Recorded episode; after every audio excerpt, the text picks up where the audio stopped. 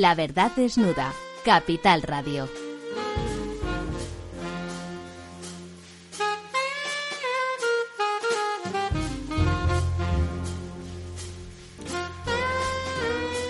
Hola, buenas noches. Eh, como cada miércoles, aquí en La Verdad Desnuda, hoy eh, con la compañía, como siempre, con nuestro queridísimo profesor eh, don Ramón, don Ramón Tamames.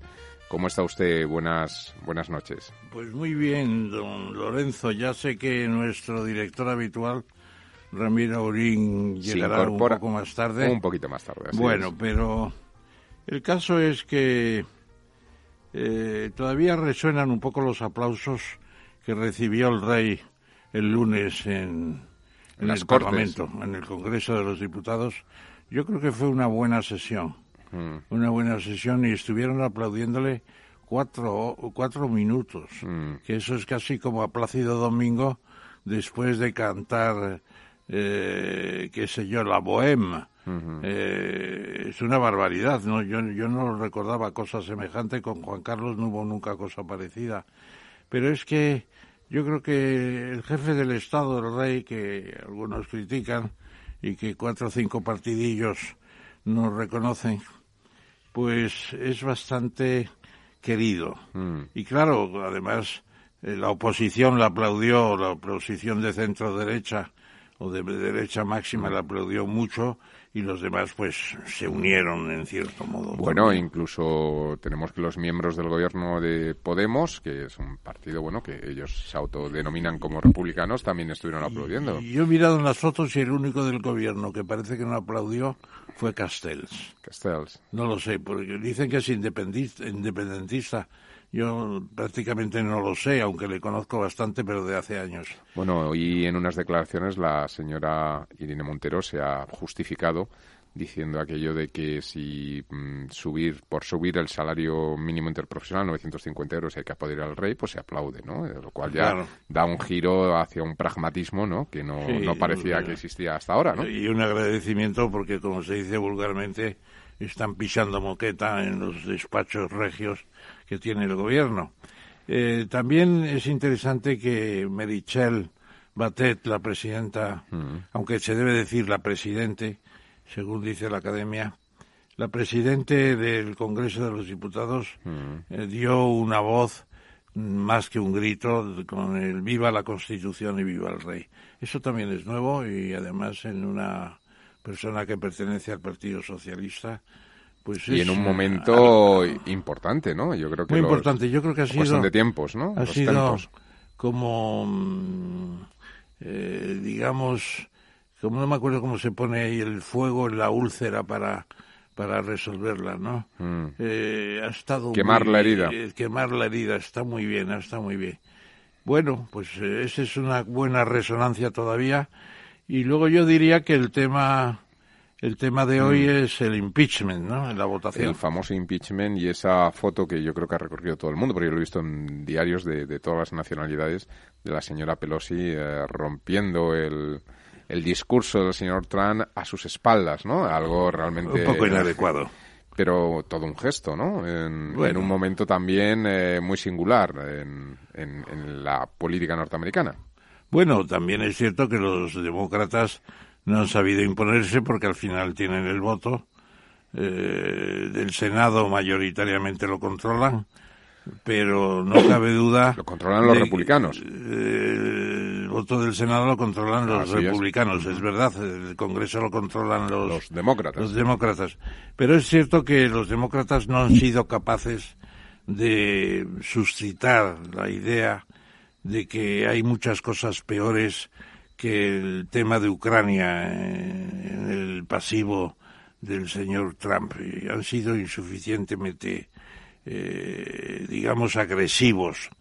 Eh, claro que las reglas del Congreso norteamericano son complejas también, también. Bueno, y también puede pasar, que es el gran problema que yo creo que era el gran riesgo que tenían, y además un riesgo eh, un riesgo anunciado ¿no? Eh, por, esa mayoría republicana en el Senado, y es que lo que no te mata mm, te hace más fuerte. ¿no? Y yo creo que Trump sale reforzado de este, de este tiro en falso. ¿no? la Cámara de Representantes hace un poco de fiscal y el Senado hace de juez. Mm. Claro, y entonces eh, los argumentos del fiscal, pues al final el juez, en un pleito en el que no hay jurado, pues eh, no hay veredicto, hay una simple sentencia que será la de esta noche, mm. pues ya eh, sencillamente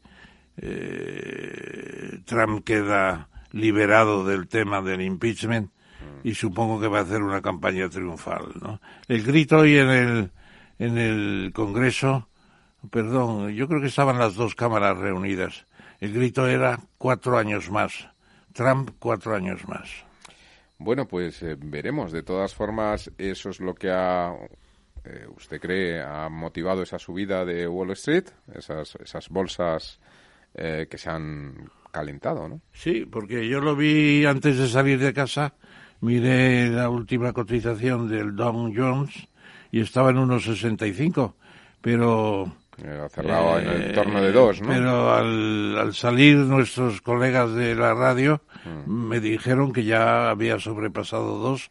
Están en 29 mil y pico rompiendo el techo del Dow Jones históricamente mm. hablando, porque yo creo que el 30 mil el 30.000 yo no recuerdo que se haya alcanzado. No, pero estamos en estos momentos estamos 29.000 y pico. En el 2007, 2007 29.000. 29.000 y algo. Tampoco no sé si llegó a, a superar el 30.000 yo no lo recuerdo. pocos días.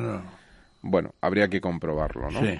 Bueno, y la otra noticia que está atemorizando a medio mundo, ¿no, eh, profesor? El tema del coronavirus famoso en China, ¿no? Eh, sorprende muchísimo el interés eh, que ha mostrado el gobierno chino, aunque ya aparecen las primeras críticas de si está ocultando información. Y desde luego, pues llama muchísimo la atención la capacidad de reacción, esos dos hospitales hechos de la nada en poco menos de 10 días pero ya aparecen muchas voces diciendo que esto va a impactar muy seriamente en la economía china, ¿no? Muy seriamente porque, claro, no ha habido prácticamente vacaciones del Año Nuevo chino, que se movilizan pues 600 eh, o 700 millones de personas, que, para muchos es la única vacación del año.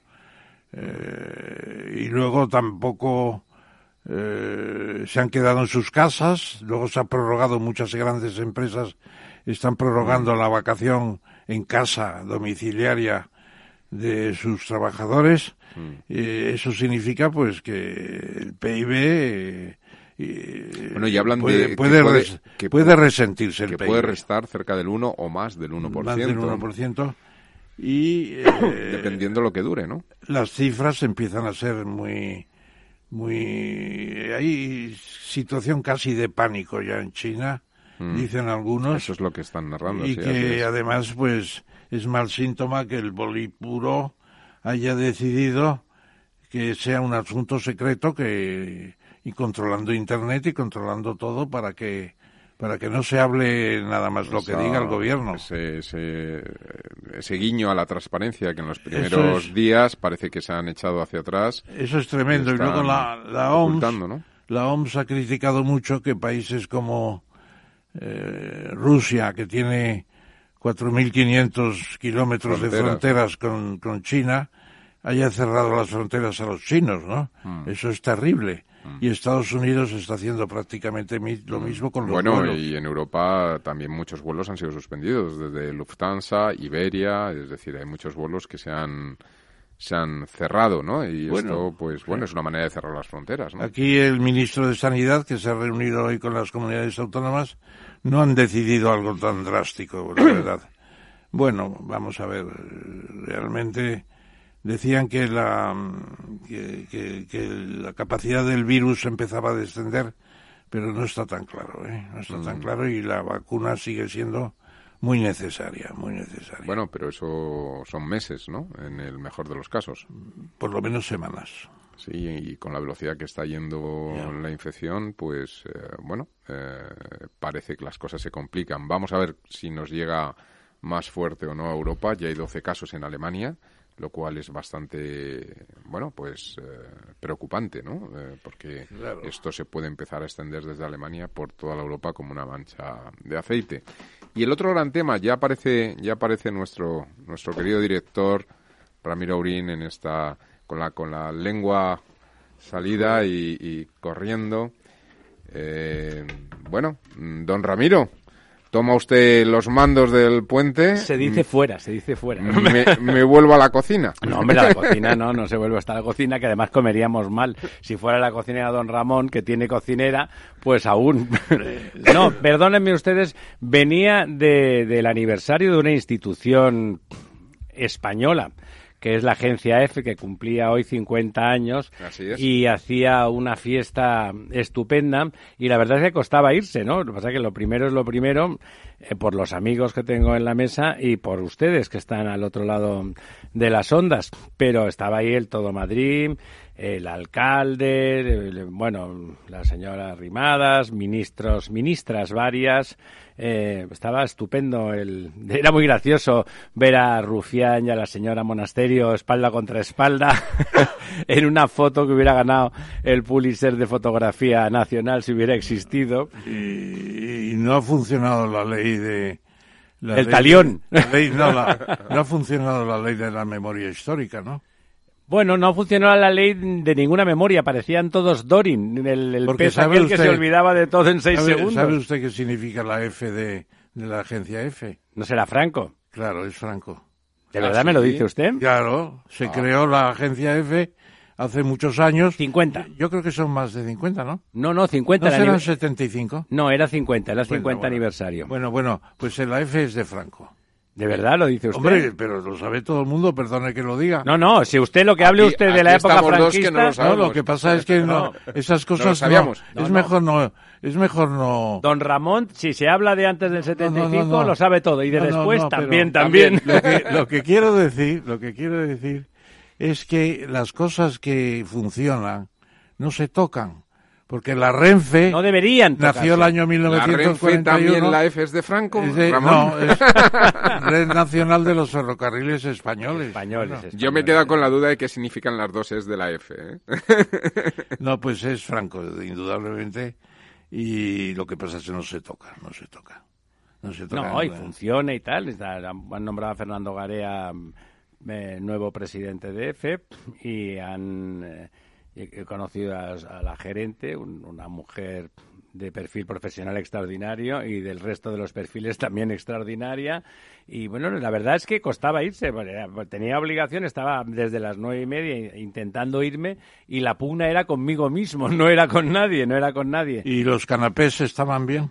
Sí, pero vamos, he comido poco por aquello de mantener la línea, que ya sabe usted que a determinada edad engorda todo hasta el aire. Y el agua también engorda. Bueno, el agua ya se está usted poniendo desagradable, porque si ya no vamos a poder tomar ni agua, la cosa está muy mala. Pero bueno, era. Sabía mal, porque de golpe estaba todo el mundo allí, conviviendo, celebrando una cosa celebrable, como es una agencia, la agencia de información más importante de España, que ya no es, ya no es del, del Estado, como fue en su momento, ¿no? Ya no es la agencia del gobierno, me lo recordaban ellos mismos. Han pasado un documental formidable de los 50 años a través de sus propios reporteros en todo el mundo. Un- El Estado tiene una participación todavía. Sí, ¿no? tendrá, tendrá, La SEPI, la SEPI. pero no es, ya no representa al Estado, sigue siendo la agencia de referencia de este país. Y bueno, insisto, estaban todos allí y por un momento parecíamos un país normal donde las cosas celebrables se celebran entre todos, más allá de las discrepancias. Bueno, era, era una fiesta bonita, una fiesta bonita, donde estaba ese, no solo Madrid, ¿eh? yo me he encontrado a varios amigos de Barcelona que habían venido exprofeso allí, por supuesto muchos periodistas, eh, Fernando Jauregui, Pedro Vega y, muchos otros estaban por allí rondando, riendo y Célebre Pedro Vega de, de Santander. el célebre Pedro Vega de Santander, en el que está en entre es amigo nuestro, pero está en la lista de los periodistas de, de la transición por antonomasia, ¿no? Bueno, total que estaban allí por un momento pensaba uno que parecían eh, eso, todo personas normales, españoles discrepantes dentro de la normalidad que es la discrepancia.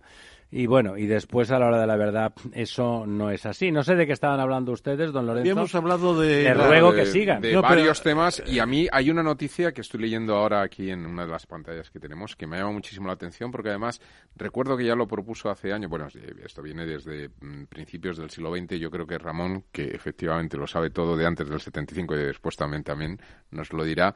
Eh, pero yo recuerdo cuando era más jovencito que, el premio Nobel de Literatura portugués eh, Samago, Saramago, ya, ya lo, lo, propuso y estaba metido en un movimiento.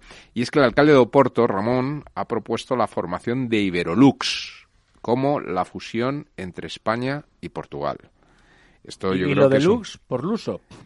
Eh, pues parece Luxemburgo, ¿no? Parece que España se asocia con, la X, ¿no? Yo entiendo, es lo que estaba pensando, ¿no? Eh, pero entiendo que tendrá algún origen. Bueno, Iberia, con que se llamara Iberia sería suficiente. No, pero si es Iberiolux, Iberolux es la luz de Iberia, que Iberia es España y Portugal. Iberia es toda la península. Claro. bueno, al margen del nombre, la propuesta, eh, bueno, yo me parece súper atractiva, ¿no? Me parece como mínimo proactiva y de concordia, ¿no? Mm, y además que provenga de una persona. De un portugués. sí, ¿Quién, no, ¿quién, ha sido?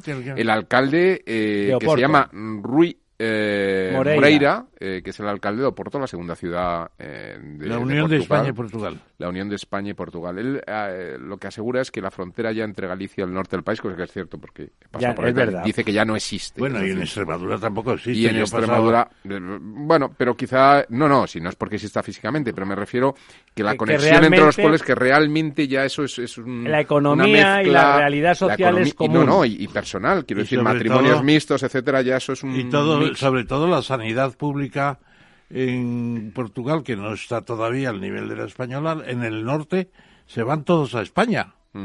Y en cualquier caso parece como una idea casi ilusionante, ¿no? Y que podría. Bueno, es bonita, no se producirá, porque como es bonita la idea, no se producirá, pero está bien que alguien que está con mando en plaza lo diga en voz alta. Seguro que alguien ya le ha llamado la atención en su pueblo. ¿eh? Aquí, de hecho, en el, en el artículo que estoy leyendo pone que ha habido eh, históricamente defensa de muchos intelectuales, tanto por parte portuguesa, el caso de Fernando Pessoa, José Salamago, como yo comentaba, y Lobo Antunes, y por parte española habla de Unamuno y Ortega. Gente, perdona. por parte de Portugal de un tal Sardiña, era el, iberista, allí los llaman iberistas. Y eh, bueno, Saramago es el que más insistió últimamente, y cuando lo decía Saramago, Saramago hicieron una encuesta y el treinta y tantos por ciento eran partidarios de la Unión con España. En, ah, en Portugal, dices. En Portugal. Falta el 60 y en, en, España no sé si se hizo la encuesta, yo no la recuerdo por lo menos. En España sería más probablemente.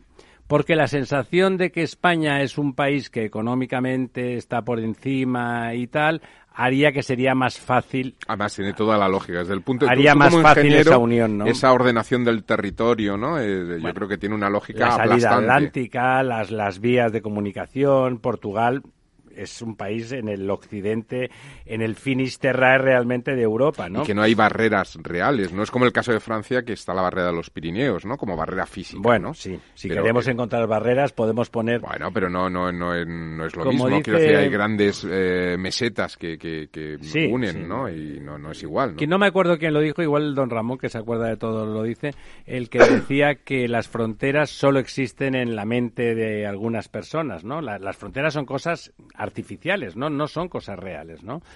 es más, los países como los conocemos ahora no tienen tanto tiempo. Las fronteras han sido plásticas, extraordinariamente plásticas. En alguna ocasión tiene razón don Lorenzo en que los Pirineos han significado en general una frontera bueno, salvo los dos extremos, realmente pero es una el Rosellón, el Rosellón ha estado unido a Cataluña durante siglos, o sea. Bueno, pero porque la zona de Perpiñán es más plana, ¿no? bueno, hay Pirineos, el paso de verdad es un paso relativamente estrecho, simplemente había intereses comunes y no es tan difícil.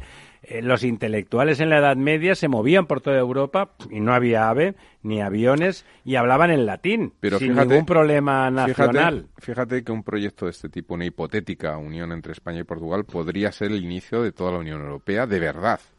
Tenemos un problema los que estamos los tres aquí, que somos tres utopistas, cada uno a su manera en el más optimista de todos, sin duda, don, el maestro don Ramón. Pero es verdad que cuando uno piensa solo con la, desde la razón, todo es posible, ¿no? Mm.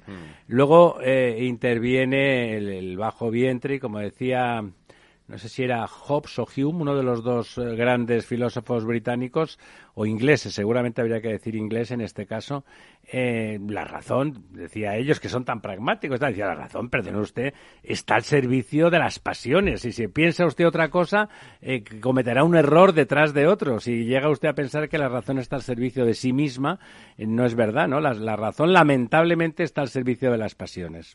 Yo no recuerdo quién dijo lo que usted planteaba de que las fronteras están en el cerebro algunas me parece muy bien. Gonzalo Torrente Ballester decía que el infierno existía y que el infierno lo tenemos en el cerebro a veces. No, claro, el infierno lo llevamos nosotros con cada uno vive su propio. Lo que sí recuerdo es la frase de Pío Baroja que se refería a los nacionalistas y solo, sobre todo a los vizcaitarras que eran los del PNV y todo esto de entonces y decía a estos nacionalistas lo que tienen que hacer es viajar más bueno, eso sigue siendo verdad en la actualidad, ¿no? A pesar de eso, eh, era noticia de hoy, ¿no? Que desde el PNV se le decía mm, al máximo nivel, se le decía a Esquerra Republicana que para negociar con el PSOE lo primero que tenían que hacer era aprobar los presupuestos y no al revés, que sin presupuestos no había nada que negociar, ¿no? Em, como siempre, el PNV, con un nivel de pragmatismo extraordinario, seguramente mal acostumbrados a ese pragmatismo a ellos les sale eh, de narices, ¿no? Eh, eh, cada, vez que cada vez que hablan a ellos les baja el pan, a los demás no sube, pero a ellos les baja. Vamos a ver que porque yo no lo he visto eh, hoy estos días ni, ni, ni, hace un mes. ellos están trabajando sobre el estatuto vasco y no sé por dónde van las cosas. Creo que quieren bastantes más transferencias de las que ya se pactaron y que ahora se están tratando de completar las que había previstas. Pero es bueno que el representante de los seis diputados, me parece que son seis o sí, seis. del PNV estuvieran el otro día cuando el rey inauguró las Cortes. Eso ha sido muy bueno. Lo hablábamos antes. Y fueron, y fueron de los que aplaudieron. Don Ramón, no es nada personal, son negocios.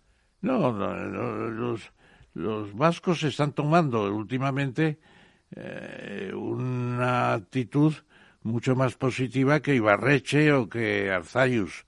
Es decir, eh, Pragmática. son más pragmáticos y de momento están en la autonomía con grandes poderes y, y con su sistema confederal de Hacienda, que naturalmente pues es... Vamos a ser serios. El, el, eh, el País Vasco, Euskadi, está en España de forma confederal.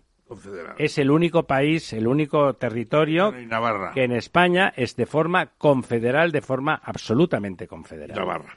Navarra también, pero con matices. Todavía quizá más. Quizá más porque no olvide usted que Navarra ingresó en España en 1841 con la que se llama Ley de Ley de eh, no recuerdo ahora el nombre, pero fue una ley internacional, un tratado internacional entre el Estado español y Navarra. Y, ellos no tienen estatuto de autonomía, ellos tienen lo que se llama el amejoramiento del el amejoramiento del fuero. O sea que Navarra simbólicamente es un paso más. Pero lo que ocurre es que las dinastías eh, reales, porque en Navarra ha habido reyes, las dinastías de Navarra tenían dimensión europea. Los, los, navarros, las dinastías navarras aportaron reinas a Francia, aportaron reinas a Castilla, eh, pertenecían a la estructura de poder europea que realmente era una estructura de poder europea, era una forma de gobernanza europea. Las monarquías hasta hace muy poco, hasta hace 200 años, representaban a través de las familias reales, yo no soy monárquico, pero eso no quita de entender que había detrás mucho más allá de la simple cuestión de la sangre que los antimonárquicos radicales aportan como argumento antimonárquico, había una forma de gobernanza de toda Europa. ¿eh? Había un sentido para que las guerras quedaran atenuadas, porque como dice Ortega muy brillantemente, el fin de las guerras no se llena, el, la paz no llena por, por, por, simple vaciamiento el espacio de la guerra. La guerra es una forma muy drástica y dolorosa de resolver conflictos, pero el conflicto sigue existiendo aunque no haya guerra. Hay que inventar otra forma de resolver esos conflictos. No desaparece el conflicto porque se renuncia a la guerra. Y por lo tanto, la paz no llena automáticamente el lugar de la guerra. Y por lo tanto, la gobernanza que significan las monarquías de toda Europa no queda inmediatamente eh, superada porque desaparezcan esas monarquías. ahí hay una. La reflexión de Ortega a ese respecto es muy interesante y da, bueno, la necesidad, la, dificultad que tenemos las sociedades humanas en construir nuestras instituciones, que no son una cuestión estrictamente racional, sino, como decíamos antes, algo lleno de pasiones, como demuestran los nacionalismos, que es la peor forma de esas pasiones, claro. Bueno, está bien que podamos reflexionar sobre todo eso. Eh, yo quizás sea menos, eh, digamos, eh, favorable a la tesis de que Navarra fue, eh, digamos, estuvo al nivel de, tampoco lo ha dicho usted. No lo he dicho. Del rey de Bohemia o del rey de Polonia o del rey no, No, estaba a ese nivel. No, está a ese nivel. Pero estuvo en las ligas. Porque eh, lamentablemente para ellos los navarros están muy arrinconados. Porque además, cuando hay la expansión de Castilla para el sur y la expansión de Aragón, Navarra se, queda, en un sitio se queda encajonada. Fastidiado, digamos, por no decir jodido, si me lo permiten a estas horas de la noche. bueno, y, entonces durante unos tiempos Navarra está más con España y en otros tiempos está más con Francia.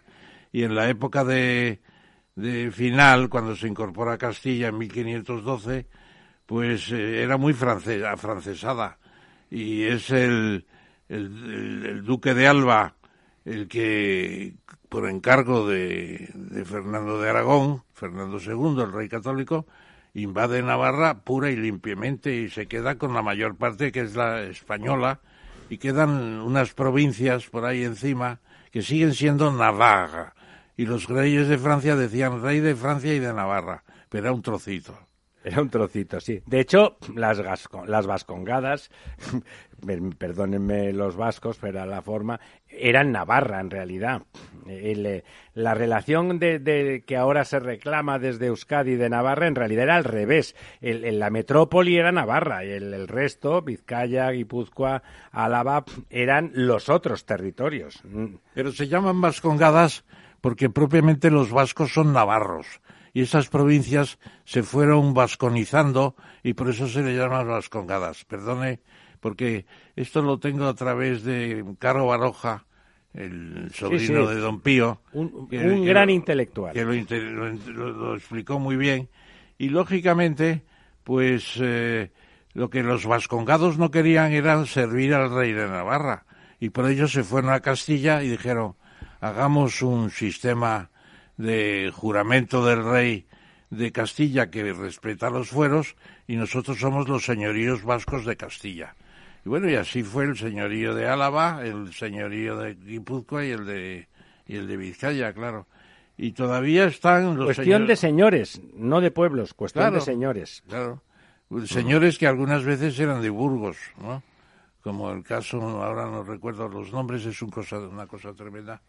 Pero el primer señor de, de, Vizcaya era Aro, usted lo ha dicho. No, he dicho de Álava. Pensé que te ibas a referir al primer señor de Álava. El primero de, eh, de, Vizcaya es Aro, que es de Burgos, llega de Burgos y se instala allí y ya. Bueno, pues porque la historia conocida de verdad explica muchas cosas y le quita sentido a estas eh, reivindicaciones pasionales absurdas con cara de que les han robado, el, les han comido el queso, ¿no? Bueno, y en cualquier caso, en nuestro país, una idea como la del alcalde de Oporto es como una superación del nacionalismo por arriba, es fantástica. Es como superar el problema por arriba, ¿no? Que lo digan los portugueses, que además serían, como siendo el país más pequeño y tal, podrían ser el más ninguneado, tiene mucho mérito intelectual, hay que reconocerlo. En Portugal hay una cierta libertad de expresión. Eso, nos, eso al revés no se podría decir. Vamos a unirnos a no sé quién en España nos saldrían los bueno, el partido ibérico que mm, mm, digamos que, que Intentaba que unir, intenta sí. esto se crea en Castilla-La Mancha, ¿no? Es decir, que se, se crea desde España. O sea, que yo creo que sí que hay un movimiento, otra cosa es que No, es un hombre, movimiento es muy de sentido ¿no? común. ¿eh? De hecho, a España no le perjudicaría nada esa unión. Mm. Eso es así. Oye, y otro tema que a mí me gustaría sacar antes de que vengan nuestros invitados es, eh, corremos el riesgo, y lo digo por las noticias y porque estamos hablando de esto del campo y la zona rural, ¿no? Corremos el riesgo Bueno, de eso hay unos- que hablar, ¿eh, don Ramón? de unos chalecos, el lío de unos que hay en el chalecos campo, ¿no? amarillos, eso Está es. en la lista. ¿Podremos, podremos El- tener chalecos amarillos en España? Chalecos amarillos. ¿Vamos a tener chalecos amarillos? ¿Va a haber esa No, revuelta a el, la el francesa? campo es más honesto que el chaleco amarillo, que es muy especulativo. Bueno, pero en ¿no? Francia nace desde el campo, ¿no? Es una tesis que defendía esta mañana en un artículo muy interesante o ayer, porque me acuerdo que le, le vi en la academia, Fernando Vallespín, Hmm. y hablaba de la posibilidad de chalecos amarillos en España. Fernando Vallespín, el sociólogo, el, El que estuvo aquí con nosotros hace unos meses Sí, también. sí, sí. Y eh, naturalmente la protesta agraria todavía no está suficientemente organizada. No está pero articulada, pero amigo, ¿eh? Puede ser tremenda. Mm. Bueno, hay un tema muy interesante. No me sabe mal porque don Ramón anticipó efectos del salario mínimo que yo estuve más medio pensionista y usted lo defendía a favor y él eh, proponía que eso iba a traer consecuencias negativas.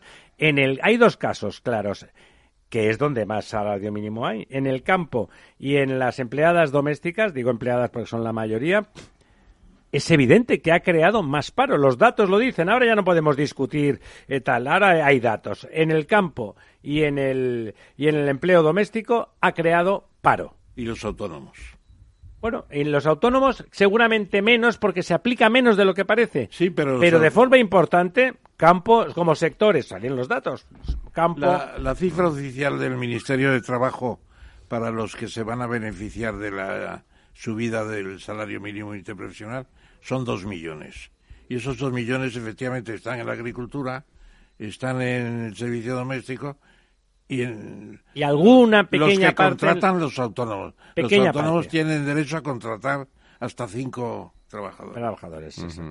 ¿No? Y entonces, lamentablemente, se está produciendo esa verdad. Entonces, es muy gracioso porque el gobierno le ha echado la culpa a los supermercados y a los intermediarios, lo cual nos lleva a otro tema de la España vacía. Y es verdad que la intermediación agraria es lamentable y explotadora. Eso también es verdad. Siendo verdad que no ser realista con las condiciones laborales de cada sector, que hay que conocer bien, es un error grave, es verdad que la intermediación, que la intermediación que se produce en, en el campo es leonina. Es leonina. Eso hay que enfrentarlo y ahí sí que hay cosas que hacer para regular y evitar que se produzcan situaciones de acaparamiento, ¿no? También hay bastante demagogia, ¿eh? Sí, bastante demagogia. No, Porque con no, los- un momento, con un los momento, precios, no. Porque se dice los precios suben hasta el 700%. Es verdad El eso, ¿eh? margen, unas buenas patatas que a lo mejor se compran a una bolsa de patatas de dos kilos, pues se puede comprar a 15 euros. En el campo valen menos de un euro. Efectivamente. Claro, pero también hay que ver lo que es el transporte. Don Ramón, es verdad lo que usted dice. distribución. Pero es verdad que hay abuso de posición. Yo, para mí no cabe la menor Las duda. mermas. A la que no, mire, yo he vivido hace algún tiempo en Benicarló, que es una zona rica agrícola, no tiene mucho problema porque es, es un tipo de, de cultivo el que hacen que tiene mucho valor añadido, es fresco, alcachofa, tal. Eh, inmediatamente montaron, lo que pasa es que ahí reaccionaron en positivo, se organizaron en cooperativas de verdad buenas para poder vender directamente, porque los márgenes que ganaban se multiplicaban por tres y cuatro. Es decir, Sí, los Hay márgenes abuso. sí, pero es que unas patatitas en el campo están bajo tierra. las y las sacan. patatitas del 700% Don Ramón. están en un sitio con calefacción, con unas góndolas preciosas. Que sí, que sí, don en Ramón. unos, Pero hay que coger, sacarlas, seleccionadas, contratar unos- lavadas. Contratar unos jornaleros, sacarlas de debajo de la tierra justamente, limpiarlas, clasificarlas por tamaños y por categorías, empaquetarlas y enviarlas. Viene el señor con, con el camión, sea, yo no menosprecio en absoluto Oye, el sistema logístico, en absoluto. Pero ese Ramiro, 700%... Y el, no- y el- y el ¿Sabe? principal problema es que esa bolsa de dos kilos de patatas, Ramón, se nota que él no hace la compra, no vale 15 euros. Está en unos dos Sí. euros y pico, Sí, tres bueno, ha euros. sido una pero lo pagan a céntimos, lo pagan a Ya, céntimos. por eso, quiero decir que con La ese, el ese porcentaje suplemento- de precio no lo he No, lo digo porque ese, ese es el problema, porque si grabaran el 700 para llegar a 15 euros, todavía les daría que vivir al campo, Claro, pero como claro. partimos de 3 euros, en realidad les llega Bueno, pocos céntimos. Eh. He dicho un número Sí, No, no, sí, no, ya no, nos si lo digo, si lo digo simplemente porque realmente Pero no, vamos no- a ver. llega dinero al campo. Vamos a ver, vamos a ver, vamos a ver. No me defienda ¿Qué los tal está? No, yo soy un defensor de los precios agrícolas, pero como también decía el artículo de Vallespín, que estaba muy bien, la medida no es eh, la que va a decir ahora el señor Planas. Vamos a poner precio en origen y en destino, en una papeleta. No, eso no se puede hacer así. Ha de ser más sofisticado. La medida es hacer cooperativas como los daneses y los Eso, suecos. no, y cuando hay cooperativa Claro, funciona, funciona. Y tienen, incluso tienen sus, sus ramas de, De tiendas y de, y de Le ponía el ejemplo de el ejemplo de Benicarlós, se lo ponía porque es un sitio bien organizado. Es verdad que tienen productos que tienen bastante valor añadido, pero es verdad, es como usted dice. Bueno, y una de- cooperativa que funciona muy bien y tienen distribución y- propia. Y, después se piensa que las grandes que las grandes eh, digamos superficies son una especie de monstruo. No, yo no Bueno, creo eso. Bueno, ¿qué ha pasado con Día? ¿Tendrá mejor o peor administración, organización? ¿Bajan tanto los precios por la competencia? Que entran en pérdidas. Carrefour está bollante, que va a estar bollante Carrefour. El corte inglés, los supermercados del corte inglés. Venden cosas de lujo, es otra cosa, es bueno, diferente. pero ¿está bollante el corte inglés? Tampoco. Pero si es que la competencia es tremenda. Yo hice un estudio, hicimos un estudio en mi, en mi consultora hace unos Castellana años 100. y, y las, la, la competencia es bárbara, bárbara.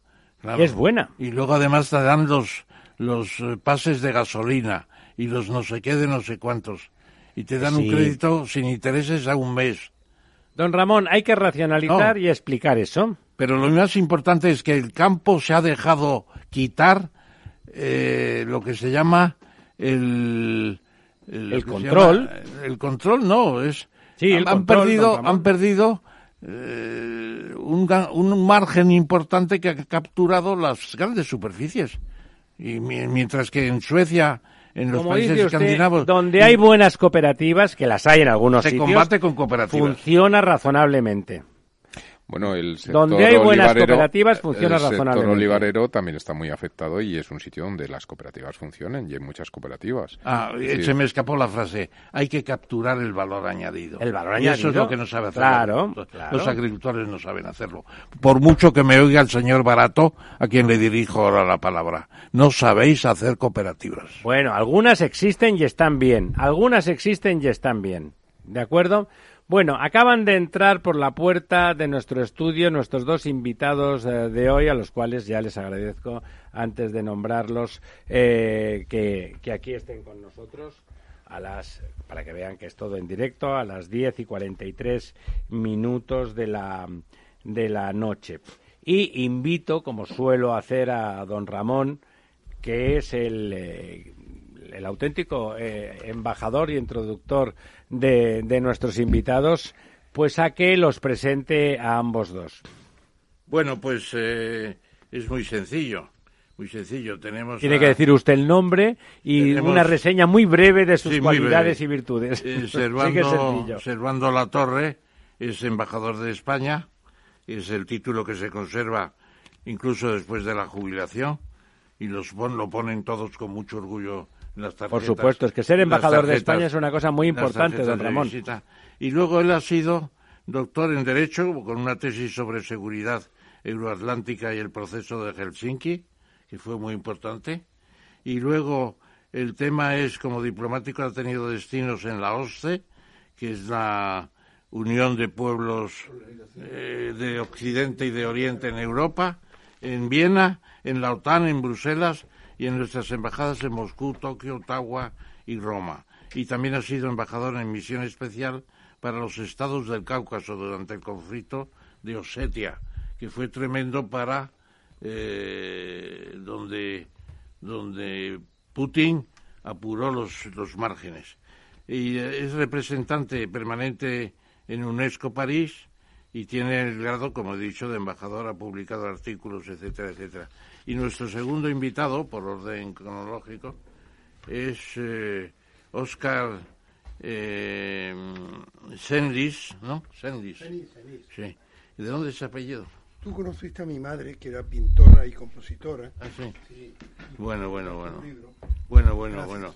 Eh, economista, empresariales y general, ingeniero industrial, miembro del Grupo Euro y del Team Europa en la Comisión Europea. ¿Eres catedrático, Jamonet? No, no, no, me lo ofrecieron. ¿Eh? Que me lo ofrecieron, pero, pero yo no tenía el nivel tuyo ni el nivel tampoco de, Lo que de Servando. es una humildad y- que le no, honra, no es porque humildad, no, no, intelectualmente no. siempre es bueno eso. Miembro del Grupo de Expertos del Proyecto Europeo Euroca- Eureka 95, becario del British Council y de la De, London de eso hace tiempo. School of Economics y profesor de Economía y Finanzas en la Universidad Politécnica de Madrid. ¿En qué centro?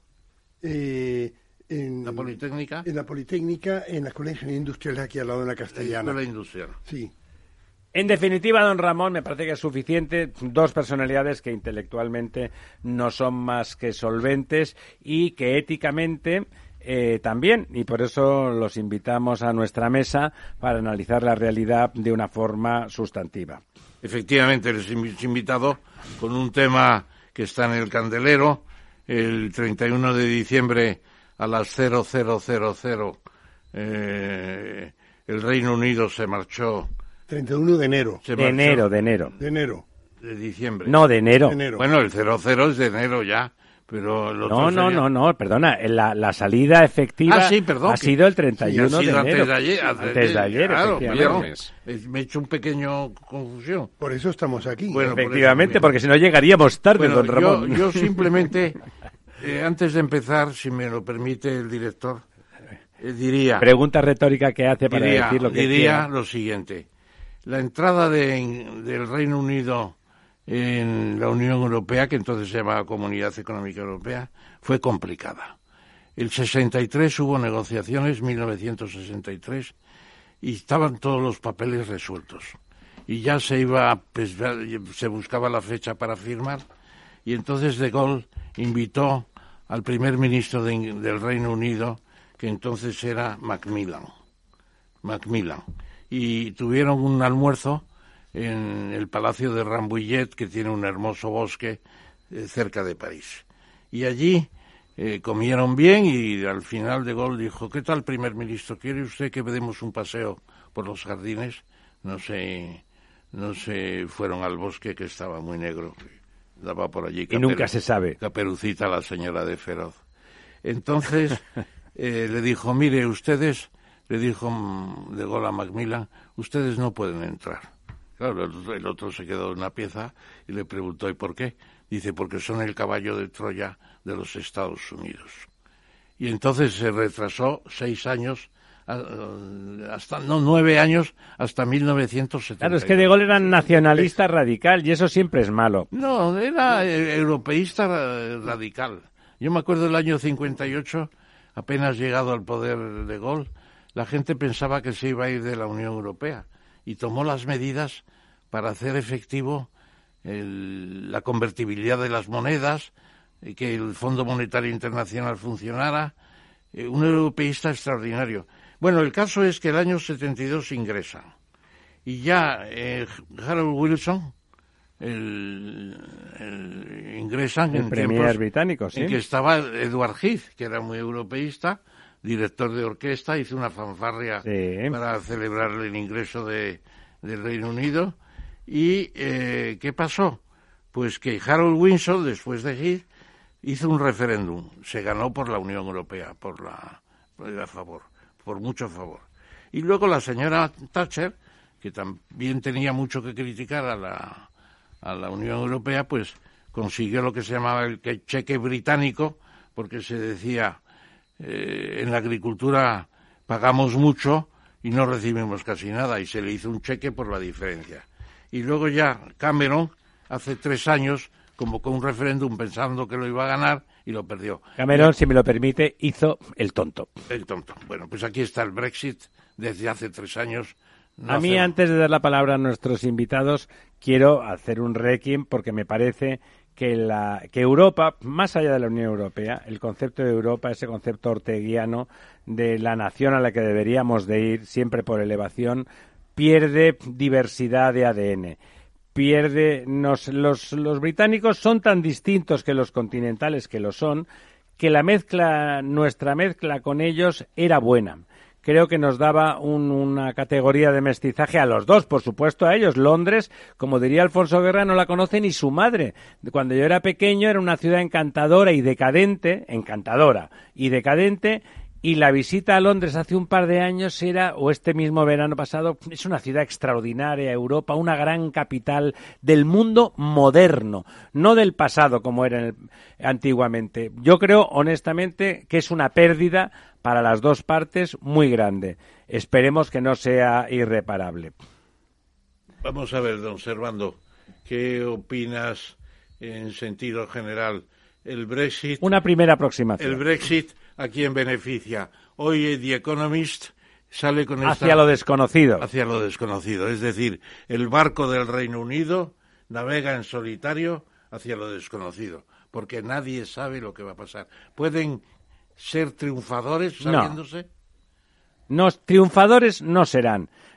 Antes de estar en, en Europa, les pasa como a España, estaban peor vamos, ningún español con dos de frente duda de que España está mejor desde que está en, el, en Europa como institución. El Reino Unido también estaba mejor que antes de entrar, mucho mejor, en términos de comparatibilidad y todo ese tipo de cosas. O sea, va hacia lo desconocido, eso sí que es un hecho. no van a ser triunfadores. Y quiero hacer una aclaración. Todavía no sabemos cómo vamos a quedar, porque el tratado que se acordó entre el Reino Unido y Europa, la señora May, nunca se aprobó. Entonces no tenemos tratado. menos con Lo que tenemos es una negociación hasta el 31 de diciembre de este año para hacer un tratado de libre comercio, que no sabemos cómo. Que ya ha dicho el señor Johnson, con la donosura e inteligencia que le caracteriza, que lo primero que quiere es no acatar las normas europeas en una cuestión que más que ofender eh, desde el punto de vista emocional, ofende intelectualmente, ¿no? Por favor, don Servando. Bueno, muchas gracias por vuestra invitación. Yo, yo soy gracias por venir. Yo soy discípulo y devoto del profesor Tamames y me, sabía... Como media España, si me lo permite. Me sabía, yo para sacar las oposiciones tenía que saberme de memoria la, estructura económica, o sea que era un tema y además Ramón tiene... ¿Le aprobó, le aprobó? Me aprobaron las oposiciones. y no, yo siempre le he seguido. Además, eh, tiene un magnífico libro ya pasado, claro, de, sobre el mercado común europeo. Eso es, un libro antiguo. No, yo ahora, yo había, me había, eh, como buen estudioso, me había leído un, par de cosas. Eh, el presidente, el expresidente Rajoy, hace poco, en una entrevista en El Mundo, le preguntaron que qué estaba leyendo. Y dijo que estaba leyendo una novela que se llama Middle England. ¿Cómo se llama? Middle England, que se llama de un autor Coe, C-O-E. Yo rápidamente me metí en Amazon, la han traducido, eso están vendiendo por ahí, y es un, es un libro muy curioso, porque Middle England, es decir, es, mm, es algo así como si nosotros desde esta radio, desde este barrio, desde esta ciudad de Madrid, todos hemos ido más o menos a las mismas universidades o trabajamos con las personas que han estado en eso y tenemos una proyección. Y entonces el mundo se reduce a, a eso. A eso.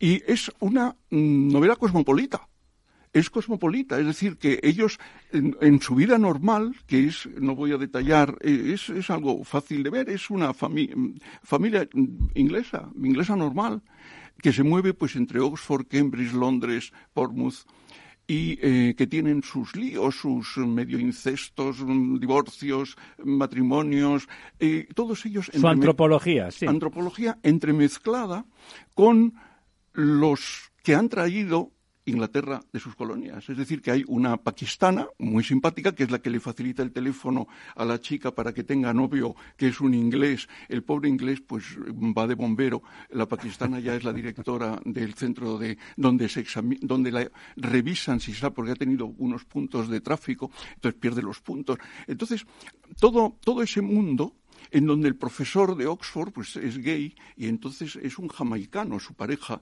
y todo esto está perfectamente integrado. integrado. ¿Y qué es lo que qué es lo que ocurre? Que mm, Europa no les aporta nada. Es decir, Europa el concepto cultural europeo el concepto económico no les aporta. Y cuando resulta que en un momento dado, que más o menos al final, pues se harta de vivir en eso, pues se va mm, pues a la Provenza porque ha visto la pintura que es muy bonita y los franceses, y entonces tienen una hija de otro que es también un paquistano que está afincado y está en la universidad en Oxford y la mandan a España con un poco con, el orientalismo. En España Como exotismo, ¿no? Orientalista, porque curiosamente vienen de Asia. Es decir, es el problema es que, así como yo creo los españoles y los otros uh, socios, eh, dentro de Europa hemos recibido el gran caudal de conocimiento, estamos satisfechos en, un sistema ordenado de vida que se entronca con, con el imperio austrohúngaro, el imperio alemán, Roma, Grecia. Los ingleses han conseguido ser cosmopolitas mirándose a sí mismos y no, no nos necesitan. Nos necesitan como proyección, pero no como asimilación. eso se lo contó... o, esa, o esa es su percepción. O esa es su percepción. ¿Se lo contó a usted Rajoy? No, Rajoy está leyéndolo. Lo está leyendo. ¿Y qué dice Rajoy? No, dijo que lo estaba leyendo, lo recomiendo. Le preguntaron, ¿qué lee usted? Ya sabe usted que Rajoy dice poco, dice, lo estoy leyendo. ¿Y qué opina? Bueno, ya veremos. Decía, decía, hay, hay alguien, eh, Stephen Yo, eh, Por cierto, voy a comer con Rajoy. Nadie además, es perfecto. Además de aquella película Teco Mussolini, ¿se acuerdan? Teco Mussolini. Pues voy a tener un almuerzo con Rajoy porque me han invitado los registradores, 35 registradores, a una comida coloquio sobre Hernán Cortés. Bueno, adelante. No, entonces, por ejemplo, hay un autor que se llama Robert Conquest, ¿no? Y que, ¿Se llama? Robert Conquest. Y ese eh, que se cita hoy día, y él lo que habla es de la anglosfera es decir, los ingleses... Hay una anglosfera, sin duda. Anglosfera. Y, hay alguien, eh, otro, por ahí, Stephen George, que habla, eh, dice que Inglaterra o el Reino Unido ha resultado ser an awkward partner, un, socio incómodo, extraño, ¿no? Y bueno, yo también he leído, por ejemplo, me, encontré aquí en, esta librería maravillosa que tenemos aquí en Génova, de pasajes, o que tienen todas las cosas que, importan ahora de, fuera. Y entonces me encontré dos o tres cosas, ¿no?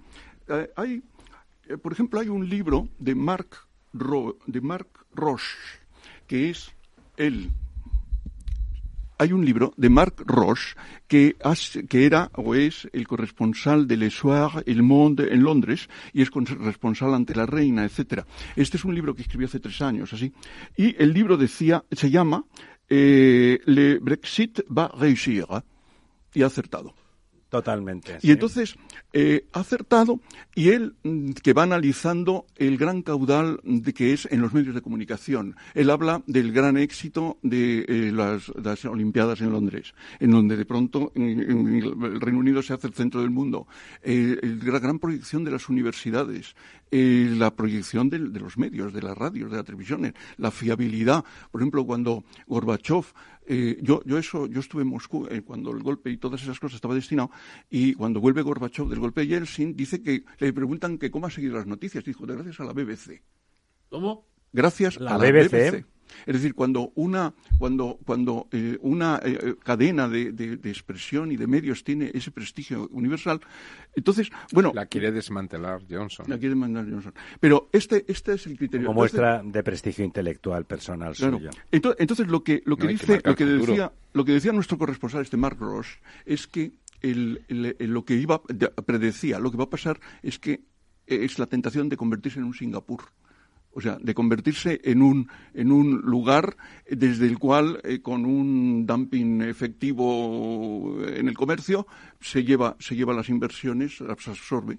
Eh, sería una, una de, las posibilidades. Luego también encontré otro libro que es... Además ahí, perdona, eh, tienen ya escuela, porque la City es una organización muy poderosa y muy capaz de atraer inversiones de los árabes, de los chinos, de los Estados Unidos, de todas partes. Y naturalmente también ellos quieren hacer una reforma fiscal. El problema es, la Unión Europea va a negociar aceptando que Estados que el Reino Unido se convierta en Singapur y Europa sufra por Singapur. Pues por supuesto que no. Pero digamos, dejemos que don Servando acabe de explicarnos su, perspectiva. Sí. No, no mi perspectiva. No, hay, hay por ejemplo, hay una, una, una cosa que escribió Dennis McShane, que es un ministro de Blair, que vino aquí a hablar eh, con, por, precisamente en misión oficial, ha estado en España con los asuntos de Gibraltar, eh, estuvo con el gobierno y, y se llama eh, se llama Brexit No Exit. Bueno, es su apuesta. Él dice, Brexit sin salir. Sí. Entonces, no, no, es, salida. Es decir, el Brexit no, exit, no, es, salida. No es salida. No es una salida. No es, la solución. Pero él está, él está, mm, claro, en el grupo de Blair, es decir, que son... Eh, los, anti, los Remain, son Remain Los laboristas de los Remain. Y él está claramente, él vino además a negociar o a valer de lo de Gibraltar y eh, sus posiciones son, son, son, son estas. Y luego encontré también otro libro que es de Nick Clegg que es el, el, que está en coalición con Cameron, ¿no? Y esto se llama How to Stop Brexit. Bueno, esto es muy curioso. ¿Cómo parar el Brexit? ¿Cómo parar el Brexit? Entonces, la, la, la posición es incrimina duramente a una serie de millonarios que han, jugando a la ruleta, han pagado esto. Yo estoy de acuerdo. Incrimina, por ejemplo, él dice una cosa muy curiosa. Dice que los, como el, el público y los periodistas van a lo nuevo, a lo extraño, a lo que, a lo que, a lo, a lo diferente. Entonces, de alguna manera se ha cultivado eh, no solo en periódicos. se ha cultivado eso. Ese exotismo, ¿no? El exotismo. Entonces, no, no, ya el Daily Telegraph, que es eh, más bien el que ha conducido el Brexit dentro de esta Middle England, de esto de, la... De los medios y de la normalidad inglesa. De la normalidad inglesa. Y el Sun, que ese es un... totalmente... Pero incluso diarios serios se hacen eco de esto porque es así. Es decir, desde el Financial Times. Porque es noticia, ¿no? Es una noticia y tiene que ser, y, está relevante. Y entonces lo más relevante es jugar a, eso. Es decir, que. Entonces, esto es lo que el UKIP lo aprovechó por completo. Esta, esta es la, estas son las. No sé qué nos quería comentar al respecto nuestro habitante en Dublín. nuestro don Lorenzo vive en Dublín. Me parece muy interesante lo, lo que ha comentado nuestro invitado y quería comentar dos puntos solamente, ¿no? si me lo permites. El tema de la anglosfera y, un poco en, el, sentido crítico con respecto a toda la operación del Brexit y, a esta postura del gobierno actual del Reino Unido. Y es que cuando comentas lo de la anglosfera es absolutamente cierto, es decir, existe esa anglosfera. El problema es que quien domina esa anglosfera es Estados Unidos, no es el Reino Unido. Yo creo que ahí están un poco descolocados. Es decir, es verdad que el Reino Unido tiene una especie de elemento de, predicamento, de capacidad de, conexión muy fuerte con Australia o con Canadá.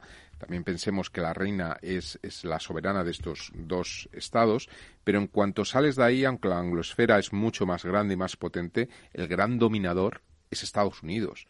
Es decir, eh, yo creo que la baza del señor eh, Boris Johnson solamente se sostiene si realmente tiene el apoyo y el respaldo incondicional de los Estados Unidos. Si no, eh, esto va a durar muy poco. Y luego el otro punto, que es el que comentas del Gran Singapur, que el Reino Unido tiene un gran problema que yo creo que es el que le va a saltar más pronto, ¿no? Y es que para, para que Londres se convierta en un Gran Singapur, les sobran como unos 45 millones de personas, eh, es decir, todos los que están fuera de Londres. el, país es mucho más grande, tiene muchas más necesidades. Sí, 15 millones en el Gran Londres. O 20, ¿no? 20 por ahí más o menos, puedes ir, en función de a qué llames el Gran Londres y por dónde lo cojas, ¿no? Pero vamos, dentro de la M45 puede haber unos 12, 13, 14, pero bueno, como esto abarca un poco más, ¿no? East Anglia. Sí, bueno, depende un poco lo que, lo que cojas, pues es más o menos. Pero vamos, al final quiero decir que, que eh, el Reino Unido es mucho más, Inglaterra básicamente, porque al final Escocia son cuatro millones, cinco, es decir, Inglaterra es mucho más en cuanto a población y construir un Singapur con, con eh, eso puede convertirse en una rémora. Es decir, es, es, muy difícil de gestionar un país tan grande en unas condiciones como lo hace Singapur, que al final, hombre, pues son cuatro o cinco millones también, y sobre todo el espacio geográficamente. Singapur es, es nada, ¿no? Es bueno, de hecho, el Brexit, quien, quien lo gana desde el punto de vista electoral son los pobres de las Midlands, de las tierras desindustrializadas. En Londres lo pierden, en Londres ganan el Sí, Remain. sí, sí, pero por eso digo que, que no, pero incluso esos que podrían montar ese Singapur no, no es posible por el resto, es decir, es, es una de las Porque además, que se produce. insisto, los que podrían montar el Singapur, el 80% ha votado Remain, no Brexit. Y le devuelvo la palabra a don Servando para que acabe de rematar sus lecturas de las que estamos tomando nota preciosa, porque es verdad que sintéticamente ha dado usted un vistazo a, a- a todos los puntos de vista eh, al respecto del Brexit de forma documentada. No, no son lect- bueno, lecturas. No, yo, yo en, esto cogiendo el tema americano, eh, eso puede ser una ilusión, porque eh, Estados Unidos es una gran potencia global, total. No es pensable el que el Reino Unido se pueda equiparar. Y eh, yo no sé cuál será la política, yo no, no- no vamos a entrar ahora a analizar la política mm, eh, pro- eh, próxima futura de, de Estados Unidos. No nos importaría que usted, como embajador, hiciera un apunte No, al pero, respecto. pero es un hecho, es un hecho que el libro que se puso de moda ya hace tres años o cuatro y que es el que está siguiendo Trump es el de Kissinger que se llama World Order, el orden mundial, y eh, Kissinger, que él empezó con el Congreso de Viena como historiador y que luego se metió en Westfalia, pues le gusta Westfalia, y entonces eh, significa que eh, Trump lo ha cogido, y es una cuestión de hablamos, estos son mis cañones, estos son mis poderes. Entonces, si hablamos de tú a tú, pero yo desde luego soy más fuerte que tú, no se sabe por qué mm, la relación sentimental especial que los ingleses conservan en su alma, pues va a ser tan operativa. Nosotros también tenemos una relación espiritual sentimental con todos los países eh, de, de- Bueno, hay de una hispanosfera. Iberoamericanos. de iberoamericanos. Pero eso funciona mm, como funciona, ¿no? Cada uno es libre. Sí, y las emociones, Las emociones no. las no- carga el diablo. Los bancos no, no tienen cuenta corriente de emoción. No se sabe de ningún banco con corazón. no se sabe. Don Ramón, nos da usted paso. Sí, damos paso a, a nuestro invitado, Tercero. eh, Oscar es de la Universidad Politécnica y demás. ¿Y qué opinas en torno al tema en relación con lo que ha dicho eh, el embajador? Que a mí me parece que eh, el asunto de la anglosfera es importante. Ahí se ha creado una cosa que no es ni Europa ni Estados Unidos, que tira más a Estados Unidos que a Europa, las relaciones especiales. Emocionalmente, en la práctica, no. Tú te vas a Londres ahora y está lleno de europeos. Y el feeling que tienes del londinense está más cerca de Europa que de Estados europeos, Unidos. de orientales y de negros. Le he visto a nuestro invitado que tiene que hablar ahora poner cara de que estaba de acuerdo cuando yo Oscar. decía que, que realmente íbamos a perder todos mucho y que íbamos a perder esa diversidad que nos aporta a los europeos, que estamos mucho más mezclados en el continente, esa, esa sangre diferente, no diré nueva, es nueva, pero sobre todo es diferente hacia, hacia Europa. Ahora, no cabe duda, perdón, eh, Oscar, un segundo, que en- en- en Inglaterra y en torno a Londres se ha creado una cosa nueva. Se ha creado una cosa nueva eh, Llena de europeos, don Ramón. y también de otros, porque el alcalde de Londres, ¿de dónde es? Sí, claro, es Commonwealth, de es. Commonwealth, por supuesto, De Pakistán. hombre, no, pero eso es ellos. La Commonwealth es profundamente eh, el Reino Unido, está ahí metido, está lleno, está lleno en de, el de- Parlamento bajaron la bandera europea y izaron la bandera de la Commonwealth. Nadie es perfecto, como decía. ¿Cuál es la Don bandera de la Commonwealth? Porque lo he oído la bandera de la Commonwealth y no la he visto en mi vida. Bien, Porque no mira usted ¿Cómo lo es la bandera de la Commonwealth? Pues tampoco, ¿No lo han visto. Tiene un, ustedes? pero trocito, venía- tiene un trocito de la inglesa y el resto son pues cosas, como diría, como diría el señor Rajoy de los catalanes. La India no aceptaría la, la Unión Jack en una bandera de la Commonwealth. Habrá que investigar dónde está esa bandera. Bueno, perdón, Oscar. No, por favor. Muchas gracias, ante todo, a, a ti, a eh, Ramón, porque tú has sido el... El, im- el im- El mediador, Sí, el sí. mediador, y lo mismo eh, Servando, eh, hay dos personas a las que admiro muchísimo, porque tengo la suerte de que en verano hago unos cursos de doctorado en los cursos de la Granda, en, An- en Asturias, que organiza el profesor Juan Velarde, digamos antiguo profesor también de don Ramón y, y del- de don Servando. Eh, yo realmente eh, en estos días he aprendido bastante. Al, al- al preparar, bueno, pocos sí. días, al tener, decir que Al tenía- reflexionar tenía que venir ello. aquí y venir aquí con dos personas que considero dos colosos en todos los aspectos. Eh, y, y- y- y precisamente hoy he recibido un mensaje eh, con, con este mapa mundi que es Con un mapa mundi que ustedes no ven, pero que Sí, es un mapa que, mundi. sería- que valdría la pena ver igual que, por ejemplo, el barco ese sin rumbo, de decir a dónde va ahora Inglaterra, Gran Bretaña. Reino Unido, sí. Espera, Ahora te lo paso. Eh, aquí eh, lo que el mapa mundi lo que eh, lo hace un, Muestra. lo- sí, muestra un eh, esto lo, lo- lo ha, lo ha realizado junto con el artículo el laboratorio europeo para la anticipación política, que precisamente está en, Gran Bretaña. Y ellos verdaderamente con esto vienen a decir, el 31 de octubre, ahora pasado, cuando realmente ya deciden eh, que, Que se van, eh, ¿sí? va a ser la elección y las elecciones y, y gana eh, Boris Johnson, pues eh, realmente se toma una decisión ya de rapidez, de- ya se deja de bailar para adelante, para atrás. en- Sí, sí, en- es evidente que manifiestan la voluntad de irse, sí, ¿no? Con la señora May, pues realmente a ella también la marearon mucho y fueron, eh, han sido, eh, no, dos años y medio, desde el, dos años y medio, no, tres años y medio, desde junio del 2016 que Cameron eh, hace su, eh, su referéndum. Entonces aquí, en este mapa mundi, lo que se puede ver, si empezamos por la parte eh, occidental, está Canadá, que, que tiene una gran superficie, está todo pintado de color rosa. Poquitos habitantes, Un- tiene sí, 30 millones de habitantes. pero ¿sí? es un país colosal, como conoce bien. eh, Un gran país, sí. y que ha estado allí el embajador eh, Sabino de la Torre.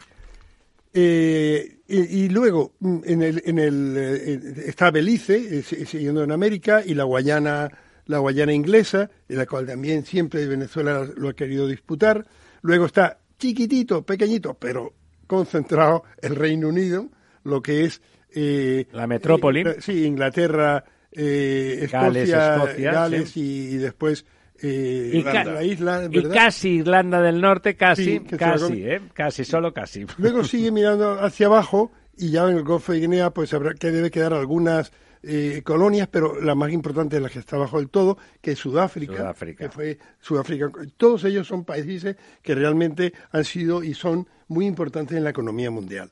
Si luego nos vamos ya hacia Asia, fin- principalmente está la India y luego Australia, Nueva Zelanda, no voy a, a- a hablar de otros detalles más, como Hong, como Hong Kong, eh, la Commonwealth. Como decía algún eh, algún andaluz de, de otra época, decía la come huevos. Commonwealth, que decía que era eso la come huevos, porque no podía, no quería decir Commonwealth. Bueno, entonces, en este artículo, que precisamente lo que busca es una anticipación a lo que puede ocurrir, precisamente lo acaba de sacar en estos ¿Y qué días. dice el artículo, Bueno, el artículo viene a ser un poco lo contrario de lo que opinabas al principio, cuando decía que es un barco sin rumbo o que, o que van a- hacia el caos. Y bueno, Y al eso- caos no, hacia perder. no, pero a- Caos hacia no. perder, pero no. Pero en el fondo, en este momento, pueden ir hacia el caos. Porque una de las razones ahí es que O sea, usted discrepa del artículo. Sí, España, eh, por ejemplo, está creciendo hoy, este, el 2019, pues un, un 2% del Producto Interior Bruto, mientras que Gran Bretaña pues ha crecido un 1% solamente. Es decir, que ellos no están en sus mejores momentos de pujanza de, en su economía. Y, realmente en este momento que se van y que lo único que ocurre es que hay un primer ministro que dice que en este momento no hay un anochecer, sino un amanecer para el Reino Unido para el futuro, como dando una gran esperanza. Es un poco también lo que viene a decir este artículo. Que... Eso empalma un poco, si me lo permite, don Oscar, con lo que decía don Servando, de que son ciertas élites económicamente relevantes y pseudo aristocráticas que han hecho la, como la butade y la apuesta de ruleta casi rusa de decir nosotros podemos y lo vamos a hacer y ya veréis cómo lo conseguimos. Lo han conseguido y, no, y yo creo que no tienen ni interés en pilotar el barco ahora, ¿no? No lo sé, eso ya no lleva tanto porque tendría que estar ahí hablando con ellos para, para llegar a esa conclusión. Pero lo que sí que ha ocurrido es que eh, en, en, estos momentos, mm, bueno, primero, cuando tiene lugar el, el referéndum, que, que es eh, junio del 2016, eh, hay un 52% a favor del el Brexit y un 48% a quedarse. O sea, muy poquito. Muy poquito. Es decir, verdaderamente ha sido un 2% lo que realmente mueve una decisión una tan grande histórica, ¿eh? que es un terremoto europeo en el, en el fondo. Pues este, este hecho, eh, luego si miramos estructuralmente, que es la gran eh, la gran asignatura del profesor Tamamos y el que me ha enseñado a mí también mucho, eh, es que tienes que analizar un poco qué ha pasado, el conjunto. Y resulta que el área de Londres votó a favor de quedarse en la Unión Europea. Totalmente en contra del Brexit, sí. Totalmente. Eh, después, eh, eh, Escocia y, y, Irlanda del Norte, exactamente igual. Manchester. Sin, sin embargo, entre Manchester y Londres hay una y, y luego por encima de Manchester eh, hay una zona Cumberland y luego Anglia, todo este Newcastle. Newcastle, toda esta zona y se han visto afectados especialmente quizás los años anteriores por la crisis, al, eh, por la crisis y, y por el tema de la inmigración.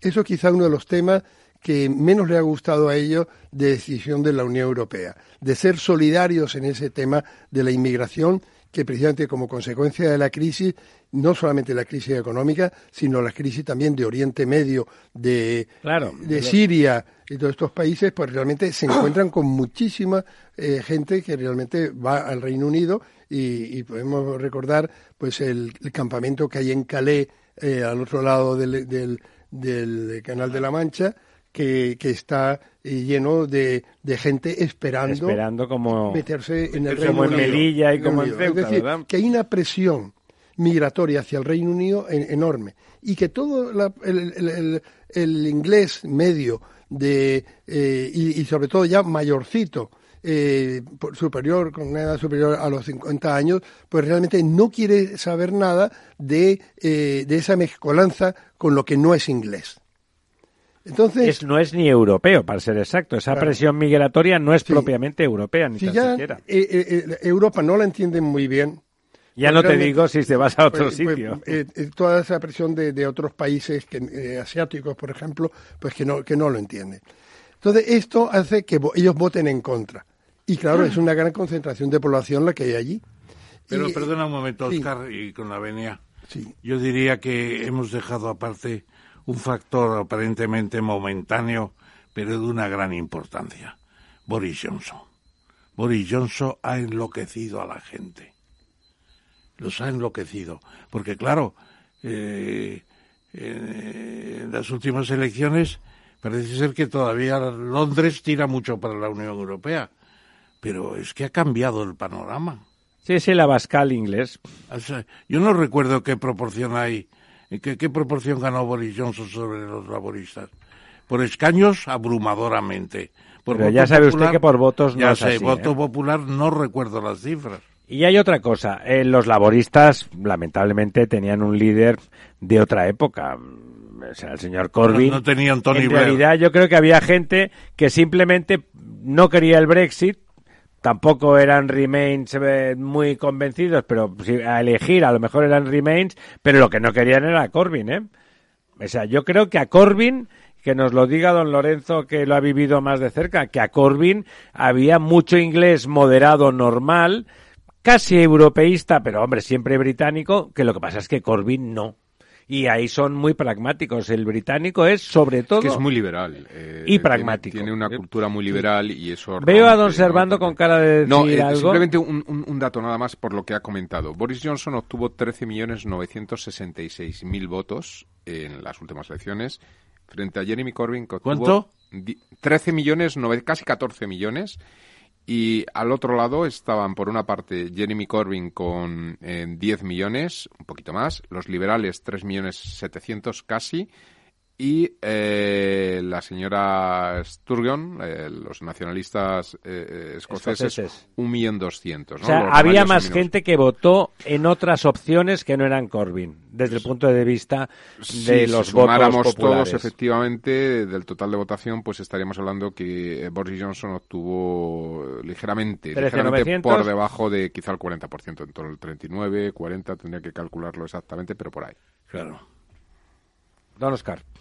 Bueno, eh, eh, lo que estaba un poco eh, recogiendo es que esa estructura de gente que votó a favor y en contra del referéndum y cómo realmente esa pequeña cantidad en una, digamos, estructura de gente ideológicamente y, motivada a la hora de, decidir, estaba totalmente deslavazada. Entonces, luego, indudablemente, esto lo recoge el líder del partido UKIP, eh, que United Kingdom, eh, para, para, para salir, y que es este Nigel Farage, y que consigue verdaderamente... Eh, articularlo. Articularlo y, y, animar a toda esa gente. Y aunque no, no hay un líder, no hay un líder. Hemos tenido estos años con la señora... May que ha intentado pues capitalizarlo, capitalizarlo dentro del partido del partido eh, conservador, el Partido Laborista no ha tenido mucho mucho mm, resultado en este tiempo. Y al final eh, precisamente dicen que realmente que quien ha votado a, a, Boris Johnson ha sido entre otros toda la gente que estaba eh, desanimada del Partido Laborista. Yo no sé qué pensará sobre esto. Eso que hablábamos de, la, de la falta de liderazgo de Corbyn, ¿no? Sí. Sí, lo que pasa es que es una cultura profundamente liberal y eso lo ves, es decir, e, está en su, como le gusta decir a, don Ramiro, es antropológico, es decir, lo tienen realmente metido en el, lo cotidiano, en el día a día, es decir, la manera que perciben el mundo es desde un prisma es, es, estrictamente liberal. Hay un personaje como, como el señor Carvin, eh, es, es, un, es, una contradicción contra sus principios más, más profundos. ¿no? Hay, que hacer un hay que hacer un ejercicio intelectual profundo para, de alguna forma, acercarse o una reivindicación social determinada. ¿no? Pero yo creo que ahí les, eh, la clase media eh, británica clarísimamente era un personaje, yo creo que otro personaje al frente del Partido Laborista hubiera cambiado radicalmente la solución. Sin lugar a dudas, el problema ha sido el señor Jeremy Corbyn. Pero tampoco había, había candidatos, ¿no? Que es el problema, ¿no? Bueno, es un tema muy interesante y complejo, porque entramos primero con el problema de Johnson. La realidad que tienen los ingleses, lo digo no, no por mí, yo recojo cosas leídas en estos momentos. Ejerce de, como ven ustedes, ejerce de diplomático, observando todo el tiempo. No, no quiero, no quiero, no, no, yo no. Pero nos alegramos de que de, su cosecha. No, eh, la imagen que tienen todos los ingleses es de la señora Thatcher con un jersey en donde estaban todas las banderas de todos los de todos los países de la Unión Europea defendiendo la Unión Europea cuando el, cuando el famoso referéndum que provocaron los laboristas. La imagen que tienen los británicos es la de la señora May que era proeuropeísta, ministra del Interior y que hacía meeting a favor de Europa. Y la idea que, tienen de Cameron es que Cameron, jugando a, pues al polo, como hacen los señores de Eton y de... Eh, como ha ganado dos referéndum, porque... Pues hace otro pues vamos al tercero. O sea, em, es una apuesta, es decir, él, como, como no tiene suficiente base, porque en efecto es la élite que manda y entonces el partido es otra cosa, entonces va jugando hacia adelante. Entonces propone el referéndum de las Malvinas, lo gana, propone el referéndum de Escocia, le sale bien, y dice, pues vamos a eso, vamos a hacer el referéndum ganando, porque él hace el referéndum con la señora May para quedarse en Europa, para renegociar como hizo la Thatcher. Entonces, bueno, mm, posiblemente el votante, el votante conservador le parece que todo esto es una gran tomadura de pelo y mm, ha buscado a, Boris Johnson. Ahora, respecto a lo de Corbyn, lo de Corbyn es que mm, yo eh, puedo entender, pero esto eh, don Ramón seguramente me va, a tener mucho más que decir que yo. La tradición de un partido conservador es ser proteccionista. Así que los conservadores son proteccionistas hasta que descubren, Peel, con la ley Peel, que como tiene la Commonwealth hay que ser liberal. Es más útil para defender el comercio y los intereses de Inglaterra con la Commonwealth ser liberal que ser conservador. De tal manera que el, Partido Conservador asume la política liberal. ¿Y qué es lo que pasa en el mundo de los trabajadores? Que los trabajadores quieren que les conserven su trabajo, quieren que les defiendan. Así que los laboristas se hacen conservadores de ese tipo de, posición. Cuando mm, llega todo el proceso de la, de la construcción europea, los laboristas son ajenos, porque una de dos, o atropellan a los trabajadores o ganan los grandes capitales. En ambos los casos, Europa se presenta como algo que es el capitalismo triunfante. O bien, Europa viene a mm, los caladeros, a, cortar las minas, a mm, este, introducir unas reglas en el trabajo. Entonces, lógicamente, doctrinalmente es... Mm, Antibritánico, digamos. claro, serían, todo eso es antibritánico. Entonces, ahí es una élite, es una élite mm, reducida dentro del laborismo, la que, mm, la que, en donde está Blair y donde, la que sale de esta posición, porque los laboristas, Hugh Gaitskell, todos los sindicatos son, Bevin, los Bevinites, los, los de Bevin, ¿no? Arnold Bevin eran profundamente de la izquierda a izquierda, a Iraconde, entre otras cosas, y, y no eran absoluto europeístas. Y se negaron por eso, por ejemplo, a, estar en, el, en, en, todo el proceso. Es decir, no quisieron estar en la comunidad de no querían estar en la comunidad de cero. Al principio se negaban a, la, Y eran antieuropeístas. Yo, yo plantearía, eh, ayer teníamos una discusión en la Real Academia de Ciencias Morales y Políticas, el martes, no ayer. Ayer era martes, ¿no? Ayer todo el día. Y se hablaba de aquello de Dios, y yo dije esa historia que cuento con frecuencia, que hubo un congreso en Ginebra sobre la muerte de Dios. Y al final de al final de del congreso el, el presidente dice, señoras y caballeros, tenemos que aceptarlo, Dios ha muerto. Entonces en la última fila se levanta uno y dice, ¿y qué hacemos con el cadáver? pues entonces eso, como un buen sentido, eh, Emilio, Emilio Lamo de Espinosa, que es el presidente del Real Instituto eh, El Cano. El Cano, dice, eso es la sombra de Dios. Dios ha muerto, pero la sombra sigue. Entonces yo lo que preguntaría aquí es, ¿por qué Blair se cayó? Es decir, mutismo absoluto, ya cuando Johnson eh, bueno, había que va a ganar. Había ganado las elecciones. ¿Por qué, ¿por qué, Blair, que era tan europeísta y lo dijo hasta el final y pidió el referéndum 2, etcétera, ¿por qué se ha callado? Porque veía que. Era un demócrata. Johnson gana las elecciones. Pero no, y que ve que va a ser un triunfo definitivo de Johnson. Johnson es que es un, es un bólido. Es un populista, igual que Trump. Pero un bólido esplendoroso que, que gana. Lo de esplendoroso lo dice usted. Yo creo que es un fue alcalde de Londres. Nada de esplendoroso. Hizo lo que quiso en Londres.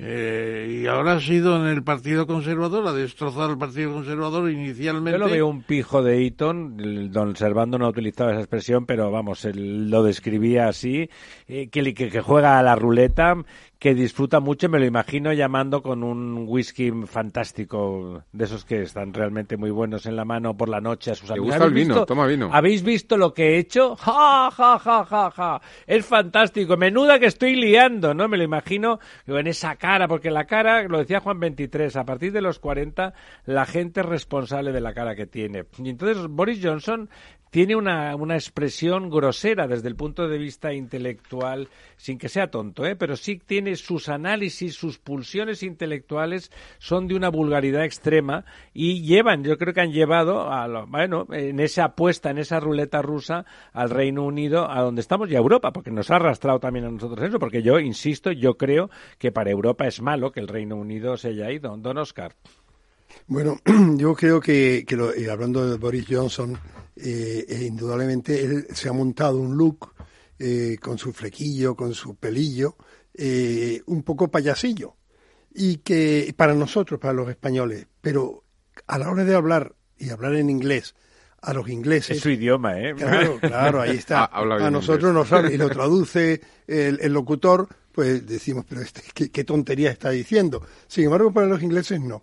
Y ellos le están vendiendo un producto que, que, que, lo, ven, que lo ha vendido. Que, que, que le ha ido Sí, bien en las elecciones. claro, eso en no hay las que elecciones. El renacer. Y, y el renacer. Y, y ahí precisamente lo ha, concentrado en, en el tema de, de eh, que, está, eh, que Gran Bretaña eh, está en este momento en un no en el final de una etapa y de una etapa que puede llevarle hacia un mal lugar, sino al contrario, de un renacer de oportunidades y de renacer de oportunidades en que todo aquello que los ingleses estaban descontentos de la Unión Europea porque la Unión Europea tenía no- normas y leyes comunes que obligaban a incluso hasta a ello a los ingleses y pese a que los ingleses en el momento que entraron se encontraron también que había unos brazos abiertos por parte de los demás países a la hora de esperar sus iniciativas.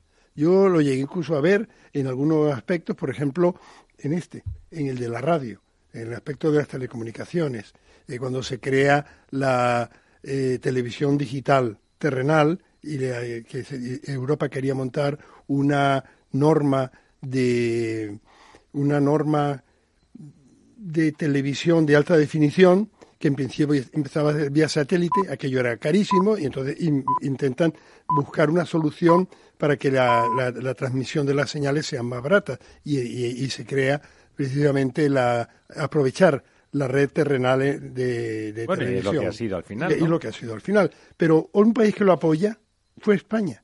O sea, Inglaterra y España fueron realmente de los países que lo, Los que lo apoyaron. Sí. Y, y quiero decir con esto que, que, que- que Inglaterra, Gran Bretaña, eh, es un país indudablemente que tiene mucho que aportar. Todos los demás también, porque eso es lo grande de la Unión Europea, que cada país aporta en lo suyo en lo que pueda. Ahora, por ejemplo, en estos años Estonia ha tenido un desarrollo impresionante precisamente en esto, en el sector de la, de la Internet, de las telecomunicaciones, de las nuevas tecnologías, y antes pues era un país pues, un poco bastante desconocido eh, en ese aspecto. ¿Cuál bueno, país has dicho? Est- Perdón? Estonia, Ah, Estonia, Estonia. de las repúblicas bálticas. Y además un país pequeño, Pero es muy innovador. muy innovador. Y con los irlandeses. Sí, Son primos hermanos. sí, sí, indudablemente. Igual que el el- el estatus fiscal que ha conseguido eh, eh, Irlanda en todos estos años, pues le ha permitido tener un crecimiento enorme. Dejar que son las 11 y 31 minutos, nos queda muy poquito, la conversación se nos ha pasado muy rápido porque ha sido interesante. Eh, os pido a, a nuestros invitados y a don Lorenzo, a, a don Ramón menos porque se queda conmigo un ratito más, una, una pequeña prospección de bola de cristal. Eh, ¿Qué les parece? Ya sé, no sabemos, ninguno lo sabemos. Empezamos por don Servando. ¿Qué le parece a qué nos va a conducir el Brexit en ambos sentidos? ¿Qué le parece que va a significar brevemente para el resto de Europa? Porque mal que les pese, el Reino Unido es Europa. ¿Y qué va a significar para, para el Reino Unido. Don Ramón, que es un tramposo, está haciendo propaganda con el cartel de, de Economist hacia lo desconocido. ya saben, él siempre hace trampa, sobre todo cuando no le ve nadie, como en la radio. Don Servando, por favor, Bueno, su apuesta, su apuesta intelectual, ¿qué le parece desde su experiencia? nos tenemos que reconfigurar. Y, eh, yo, yo creo que hay en estos momentos dos cuestiones muy, muy prácticas que hay que reconfigurarse. Estamos en una... Hay que adaptarse, ¿no? reconfigurarse. Porque, por ejemplo, estamos en el tema de Crimea. Y ese es nada menos que eh, los acuerdos de Helsinki, que son los que han conservado, los que mantienen el equilibrio gracias a la transparencia en toda eh, Europa y toda la Constitución Europea. Bueno, pero mm, mm, los acuerdos de Helsinki no son jurídicamente vinculantes, son políticos. ¿Te acuerdas quién representó a España en Helsinki? Arias Navarro. Bueno, era el presidente del gobierno, pero, pero no, pero estamos, bueno, y también, y, y también Brezhnev, pero, pero no. Entonces, eso significa que hay que reconfigurar esto. Habrá que sentarse de nuevo y decir, oiga usted, todo lo que había mantenido el equilibrio y la paz en, el, en Europa, pues parece que vamos a ver cómo lo hacemos. Replanteemos, ¿no? Y la segunda cuestión es el Brexit. Pues mm, eh, ahí está, ahí está. Entonces, mm, los más optimistas dicen que hay que esperar 15 años de nuevo porque hay que negociar un acuerdo comercial. Bueno, esto es tremendo. Pues tendremos que reconsiderar, replantear, reciclar eh, en la relación, porque lo que no podemos hacer es pensar que el Reino Unido, de la Gran Bretaña e Irlanda no, no son europeos y que no están a nuestro lado. Es que son. Y, aparte de todo, no nos interesa otra cosa. Es decir, los intereses de España son inmensos en, en, económicamente. Somos el, el, primer país destino de nuestras inversiones, ¿no? Creo. Ellos tienen las inversiones inglesas aquí, eh, de, para Inglaterra también, haces una, No, y además, perdón un momento, por el turismo, por ejemplo. Millones. Eh, el Reino Unido tiene 60 millones de personas 19 vienen a pasar el verano a Madrid, a España. España es impresionante. Casi el tercio de la población se traslada a España. Las líneas aéreas. ¿Eh? Las líneas aéreas. Claro. Iberia, somos socios, claro. El banco, los bancos que están, están banco de Santander. configurados en la, en la conformación pues sí quizás seamos el país con más vínculos económicos con el problema de la frontera porque el problema de la frontera irlandesa que ahora nos hablará de ello don Lorenzo. Don Lorenzo, ¿cómo lo ve usted y cómo ve sobre todo la cuestión irlandesa? ¿Cómo van a salir de eso? Usted siempre planteaba que después de los acuerdos del Viernes Santo eso no tenía solución efectiva. No, es, es, que no tiene solución. Es lo que los ingleses llaman un catch-22, ¿no? Es una situación sin salida, ¿no? Entonces, bueno, yo creo que la única salida... En teología se llama aporía. Una porilla, efectivamente. Es, eh, bueno, eh, yo creo que está cobrando mucha fuerza al Sinn Féin en la zona del Irlanda ¿Otra del? Norte.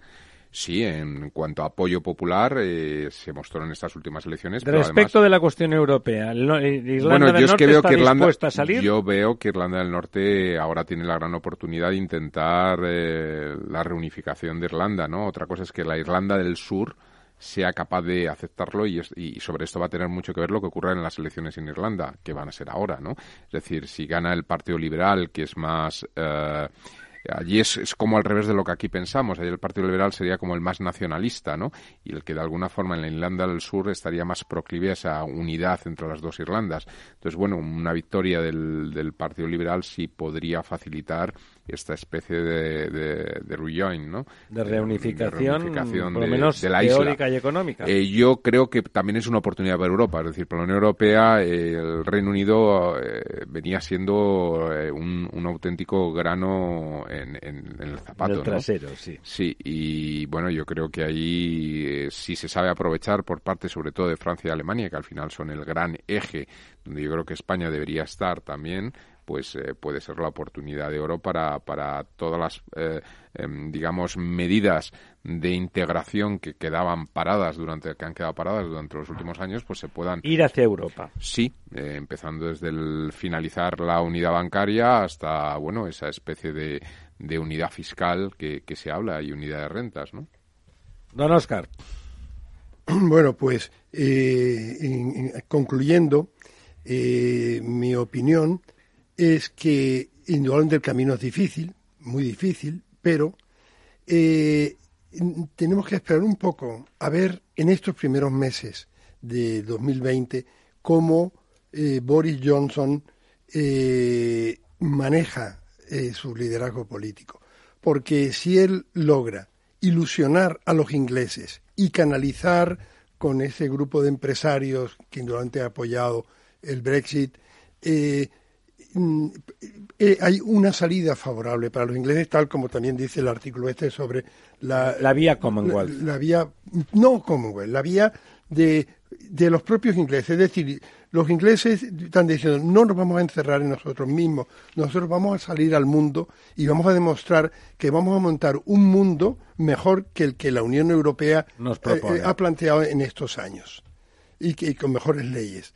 Entonces, esto eh, esto hay, tenemos que esperar. Ahora, nos quedan casi 11 meses del, del, 2020, que es el periodo transitorio que tienen ellos para intentar para conseguir negociar ese acuerdo comercial con la Unión Europea y otros puntos. Pero en el acuerdo comercial hay que pensar que dentro de ese acuerdo comercial, que es tan fácil decir, son 600 más o menos acuerdos puntuales comerciales de alto calibre que deben de negociar la Unión Europea. Uno a uno. Y, y, y uno a uno.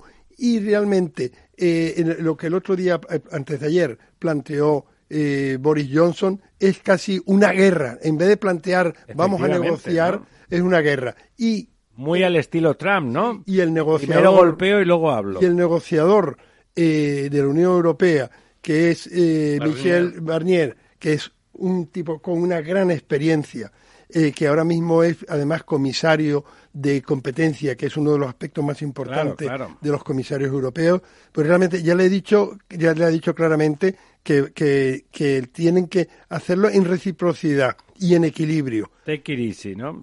Exacto. Exacto.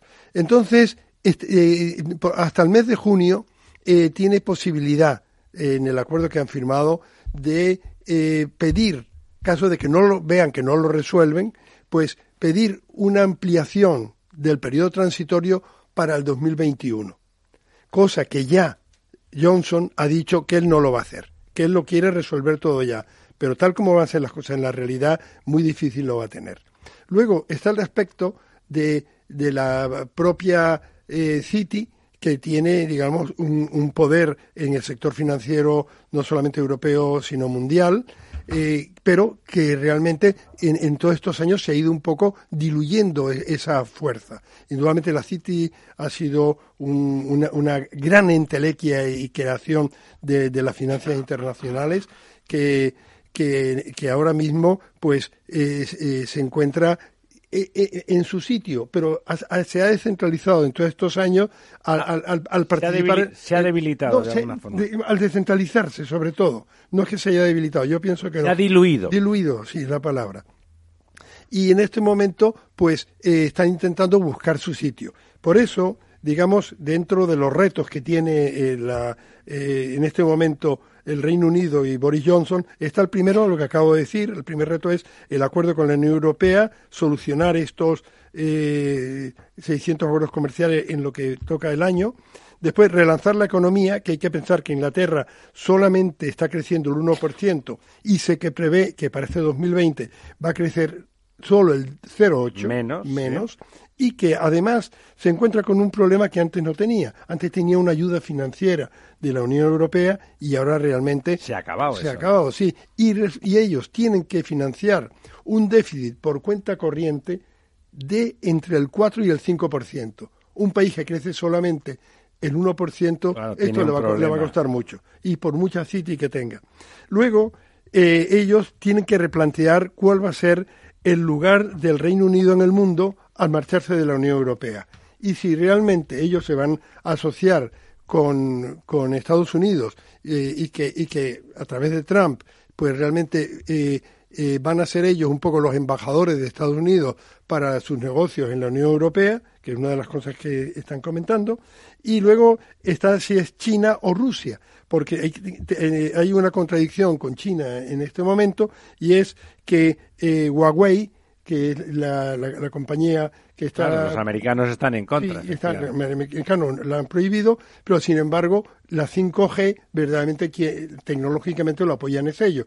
Y el Reino Unido ya aceptado anteriormente, en el 2019, el, el que eh, iba a ser ellos los que iban a liderar. Vodafone, que es la compañía británica, es la que lidera eso. Don Oscar, don Servando, eh, hoy nos hemos dejado ir 12 minutos más porque la verdad es que el tema y ustedes mismos lo merecían. Esperamos que vuelvan ustedes con nosotros eh, pronto, en breve, a enseñarnos, a, a comentarnos lo que desde su experiencia han aprendido. Volvemos en dos minutos con el profesor Tamames y el quid pro quo con la verdad desnuda. La verdad desnuda. Ramiro Aurín, Capital Radio. Todos la temen. Pero nadie la ve. Recesión. Recesión. Recesión. Recesión. Recesión. Recession. Recessions. Recesión. Recesiones. Recesión. Recesión. Recesión. ¿Viene una recesión en la economía? Sigue la pista en Mercado Abierto. Cada tarde te esperamos en Capital Radio.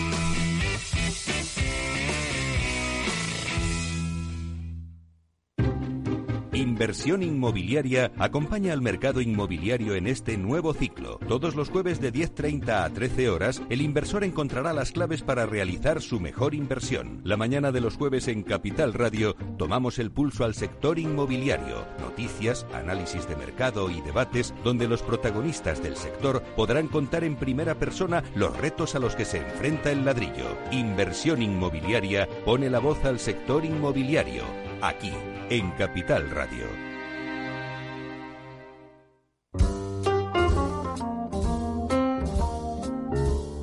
La verdad desnuda con Ramiro Aurín.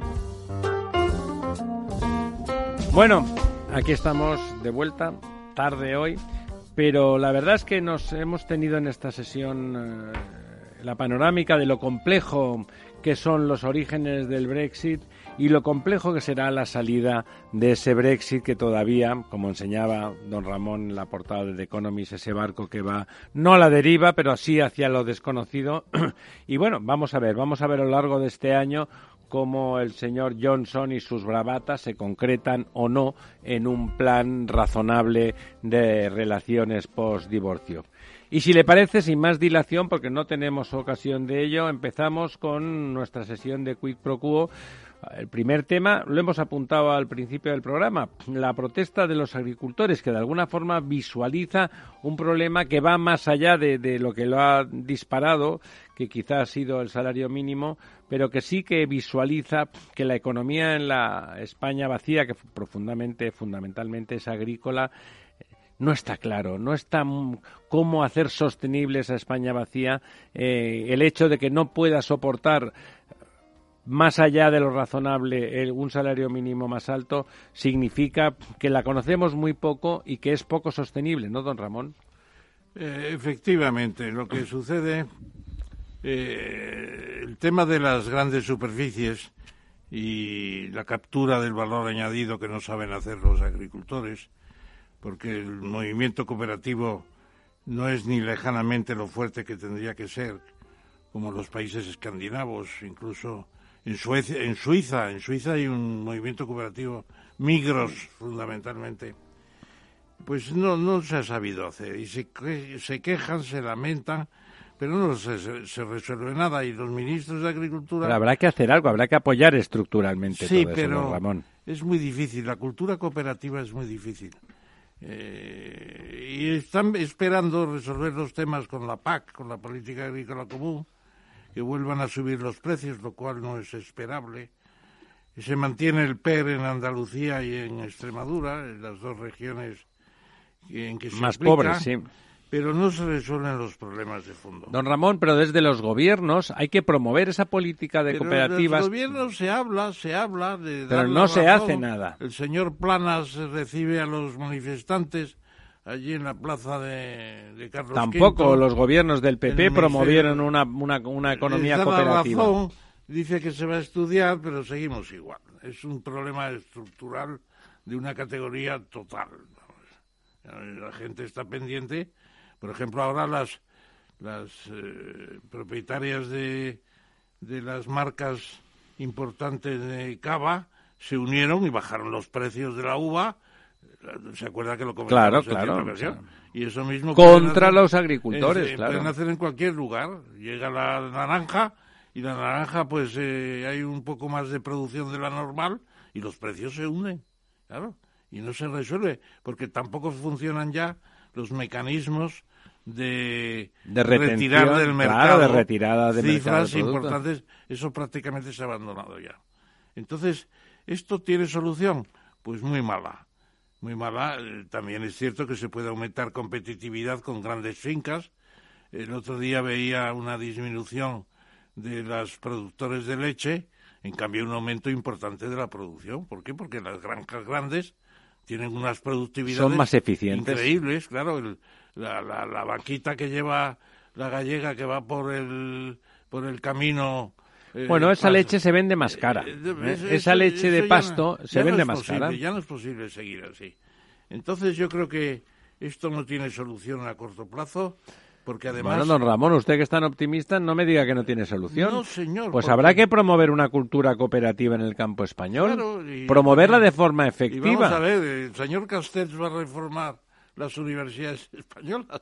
Pues no, es muy difícil ahí, sesenta y tantas universidades y... Y un, uno- y un gran interés corporativo que no nacional. Naturalmente, y eh, los ministros están para parar los golpes, para decir que se va a resolver todo, la gente se marcha de las manifestaciones ya a su casa, eh, tienen los problemas continuos con los tractores, la maquinaria, el ganado, etcétera, y, y se conforman, pues... ¿Le parece, eh, por acabar, porque si no, no nos va a dar Sí, tiempo, sí. ¿le parece que va a haber eh, un, un otoño caliente, no un otoño, no, una primavera caliente eh, en el campo?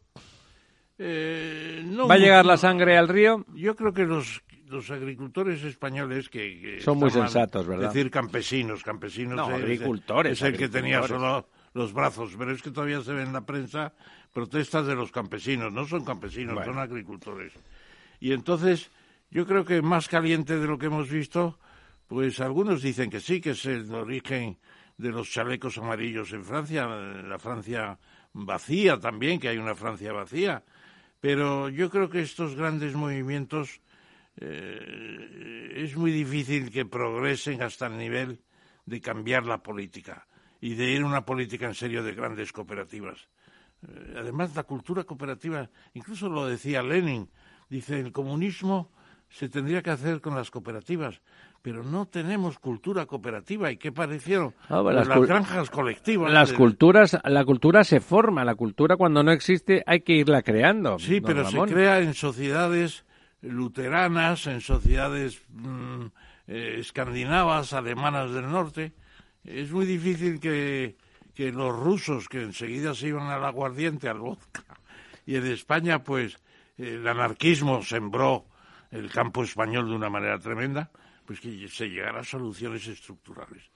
Bueno, Ahora no hay esperemos, anarquistas. esperemos que no tenga usted razón y que alguien empiece a poner encima de la mesa que la cooperativa, trae- un día que estamos de acuerdo, es fundamental como herramienta de evolución del campo y de freno a los abusos de la Yo intermediación. le voy a traer un día, le vamos a proponer a que venga Jaime Lamo de Espinosa. O a don que Adrián fue- del Campo, el que fue presidente de ministro FENACORE. Agricultura cinco años con UCD y le va a decir a usted lo difícil que es todo esto.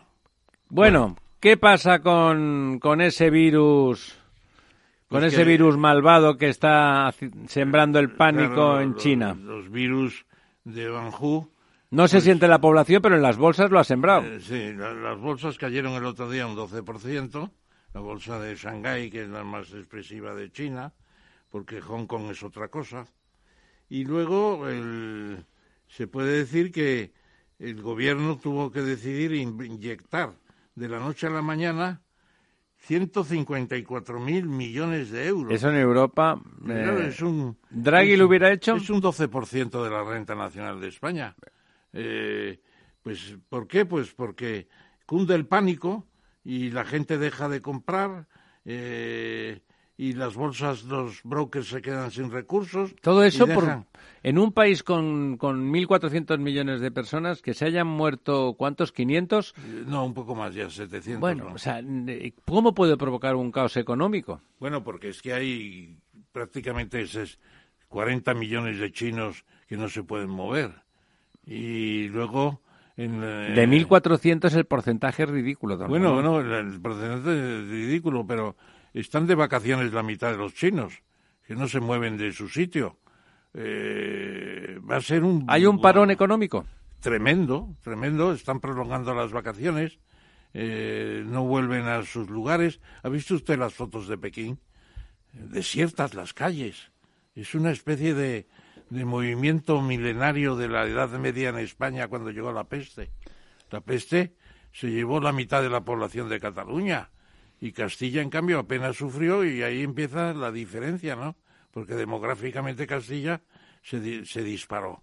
Bueno, pues en China hay un problema de, de, digamos, de retirada de animación de las calles, de las plazas, de las fábricas, de los campos, tremendo. Está todo el mundo en su casa.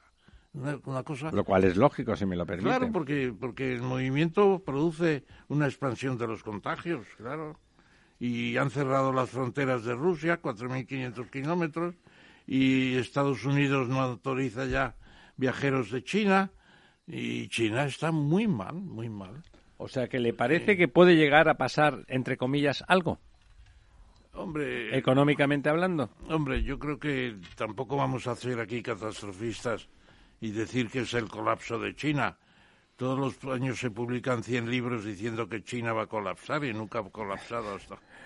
Y, y los, y los libros se los venden a los chinos. se los venden a los chinos. bajar la- el PIB de, del 6,1 que fue el año pasado a que se ponga en el 5,5 tampoco es un desastre. total. Bueno, vámonos a, a los drones. Ahora, con el lío que se montó en Barajas por culpa de un dron o, o de varios, ¿está usted fascinado con, con los drones? El, el- el- Hace mucho. hace el mucho. general iraní, el En mi discurso de ingreso en la Real Academia de Ciencias Morales y Políticas. ¿Ya hablaba usted de los drones? De los drones dije que eran un problema del futuro tremendo. Es usted un ¿Sabe usted los principales clientes de los drones? Los terroristas, el claro. cártel de Jalisco, el- las FARC de Colombia, lo que queda, el Boko Haram de, de Nigeria, las guerrillas de, de Libia, Y los niños. el, el Hamas y el Yihad Islámica, el Hezbollah, eh, el partido de los de los kurdos de, de Turquía. Bueno, pero también se, re- se registran las tuberías donde no puede entrar un hombre eh, gracias a los drones. Sí, sí. Los sitios donde hay gases tóxicos Claro. sin correr riesgo los operarios. o sea, Claro. es como la energía nuclear. Claro, una fábrica Es como- fantástica y es peligrosa. una fábrica como la de Ford, pues eh, fabrica el Forte, pero cuando empieza la Primera Guerra Mundial se pone a fabricar armamento, claro. Eh, los productos y las eh, ingenios son Sirven, son ambivalentes. Son, Son, ambivalentes. son ambivalentes, claro, claro. efectivamente. Entonces ahí tenemos un problema muy serio. ¿Está, está usted preocupado con los drones? Mm, Hombre, es que es un método de asesinar al prójimo fácilmente. Por ahí, por esa ventana, puede entrar un dron- dron y acabar con nosotros. Y yo con un coche puedo matar a quien me dé la gana. No, es más difícil, más difícil. Hombre, no se crea, le paso tres veces por encima y es ponerse, ¿eh? Sí, bueno, pero también se tiene que dejar poner debajo. Mientras que aquí venimos una vez a la semana, por lo menos, ¿no? Y ya se sabe la, la hora, ¿no? Lo del dron, digamos que depende menos de la víctima, ¿verdad? Desde luego. Bueno, y Jaén y la utopía parecen dos palabras que no, no, no, no tendrían mucha relación en principio, pero ah, justamente ha sido una compañía de software En que, Jaén. que en la, en la provincia olivarera por antonomasia, aceitoneros, ¿cómo era? Ah, campesinos de Jaén, aceitoneros altivos, ¿no? Decidnos, decidnos de quién, de quién son estos Decía olivos. Miguel Hernández, ¿no? Y efectivamente, y lo cantaba Paco Ibáñez. Claro. Y entonces, ¿qué pasa? Pues que una empresa de software de Jaén, pues ha decidido que la mayor parte de su nómina va a trabajar solamente cuatro días a la semana, manteniendo el sueldo, porque entienden que ¿Y las horas de trabajo mantienen las 40 horas de jornada? yo creo que... O sea, concentran la Yo creo que no, dedicación. no, no, O sea, disminuyen disminuyen la jornada. Mantienen el, el horario de cada día, pero quitan un día de en O sea, medio. son o sea, 32 horas. Para Claro, claro, pero dicen que aumenta mucho la productividad. Y el aumento de productividad compensa.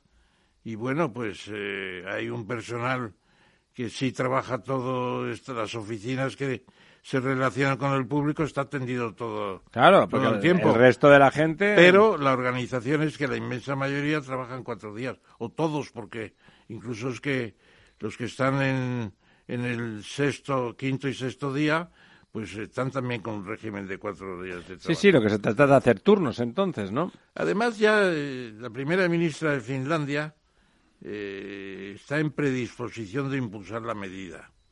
Y en otros países se está planteando lo mismo. En Nueva Zelanda, en Japón, es una corriente universal. Bueno, bueno. Todavía no. Le recuerdo que en Francia han vuelto atrás porque lo de las, las la reducción... 35 horas. La reducción de la jornada no, no daba de sí para que la economía no se resintiera. Vamos, ¿qué le voy a decir a usted? Que todas esas cosas en general se queja porque dice que no se han pensado suficiente y que afectan a la productividad final y a la eficiencia de- del sistema. Porque una cosa es predicar y otra dar trigo, ¿no, don Ramón? Sí, efectivamente.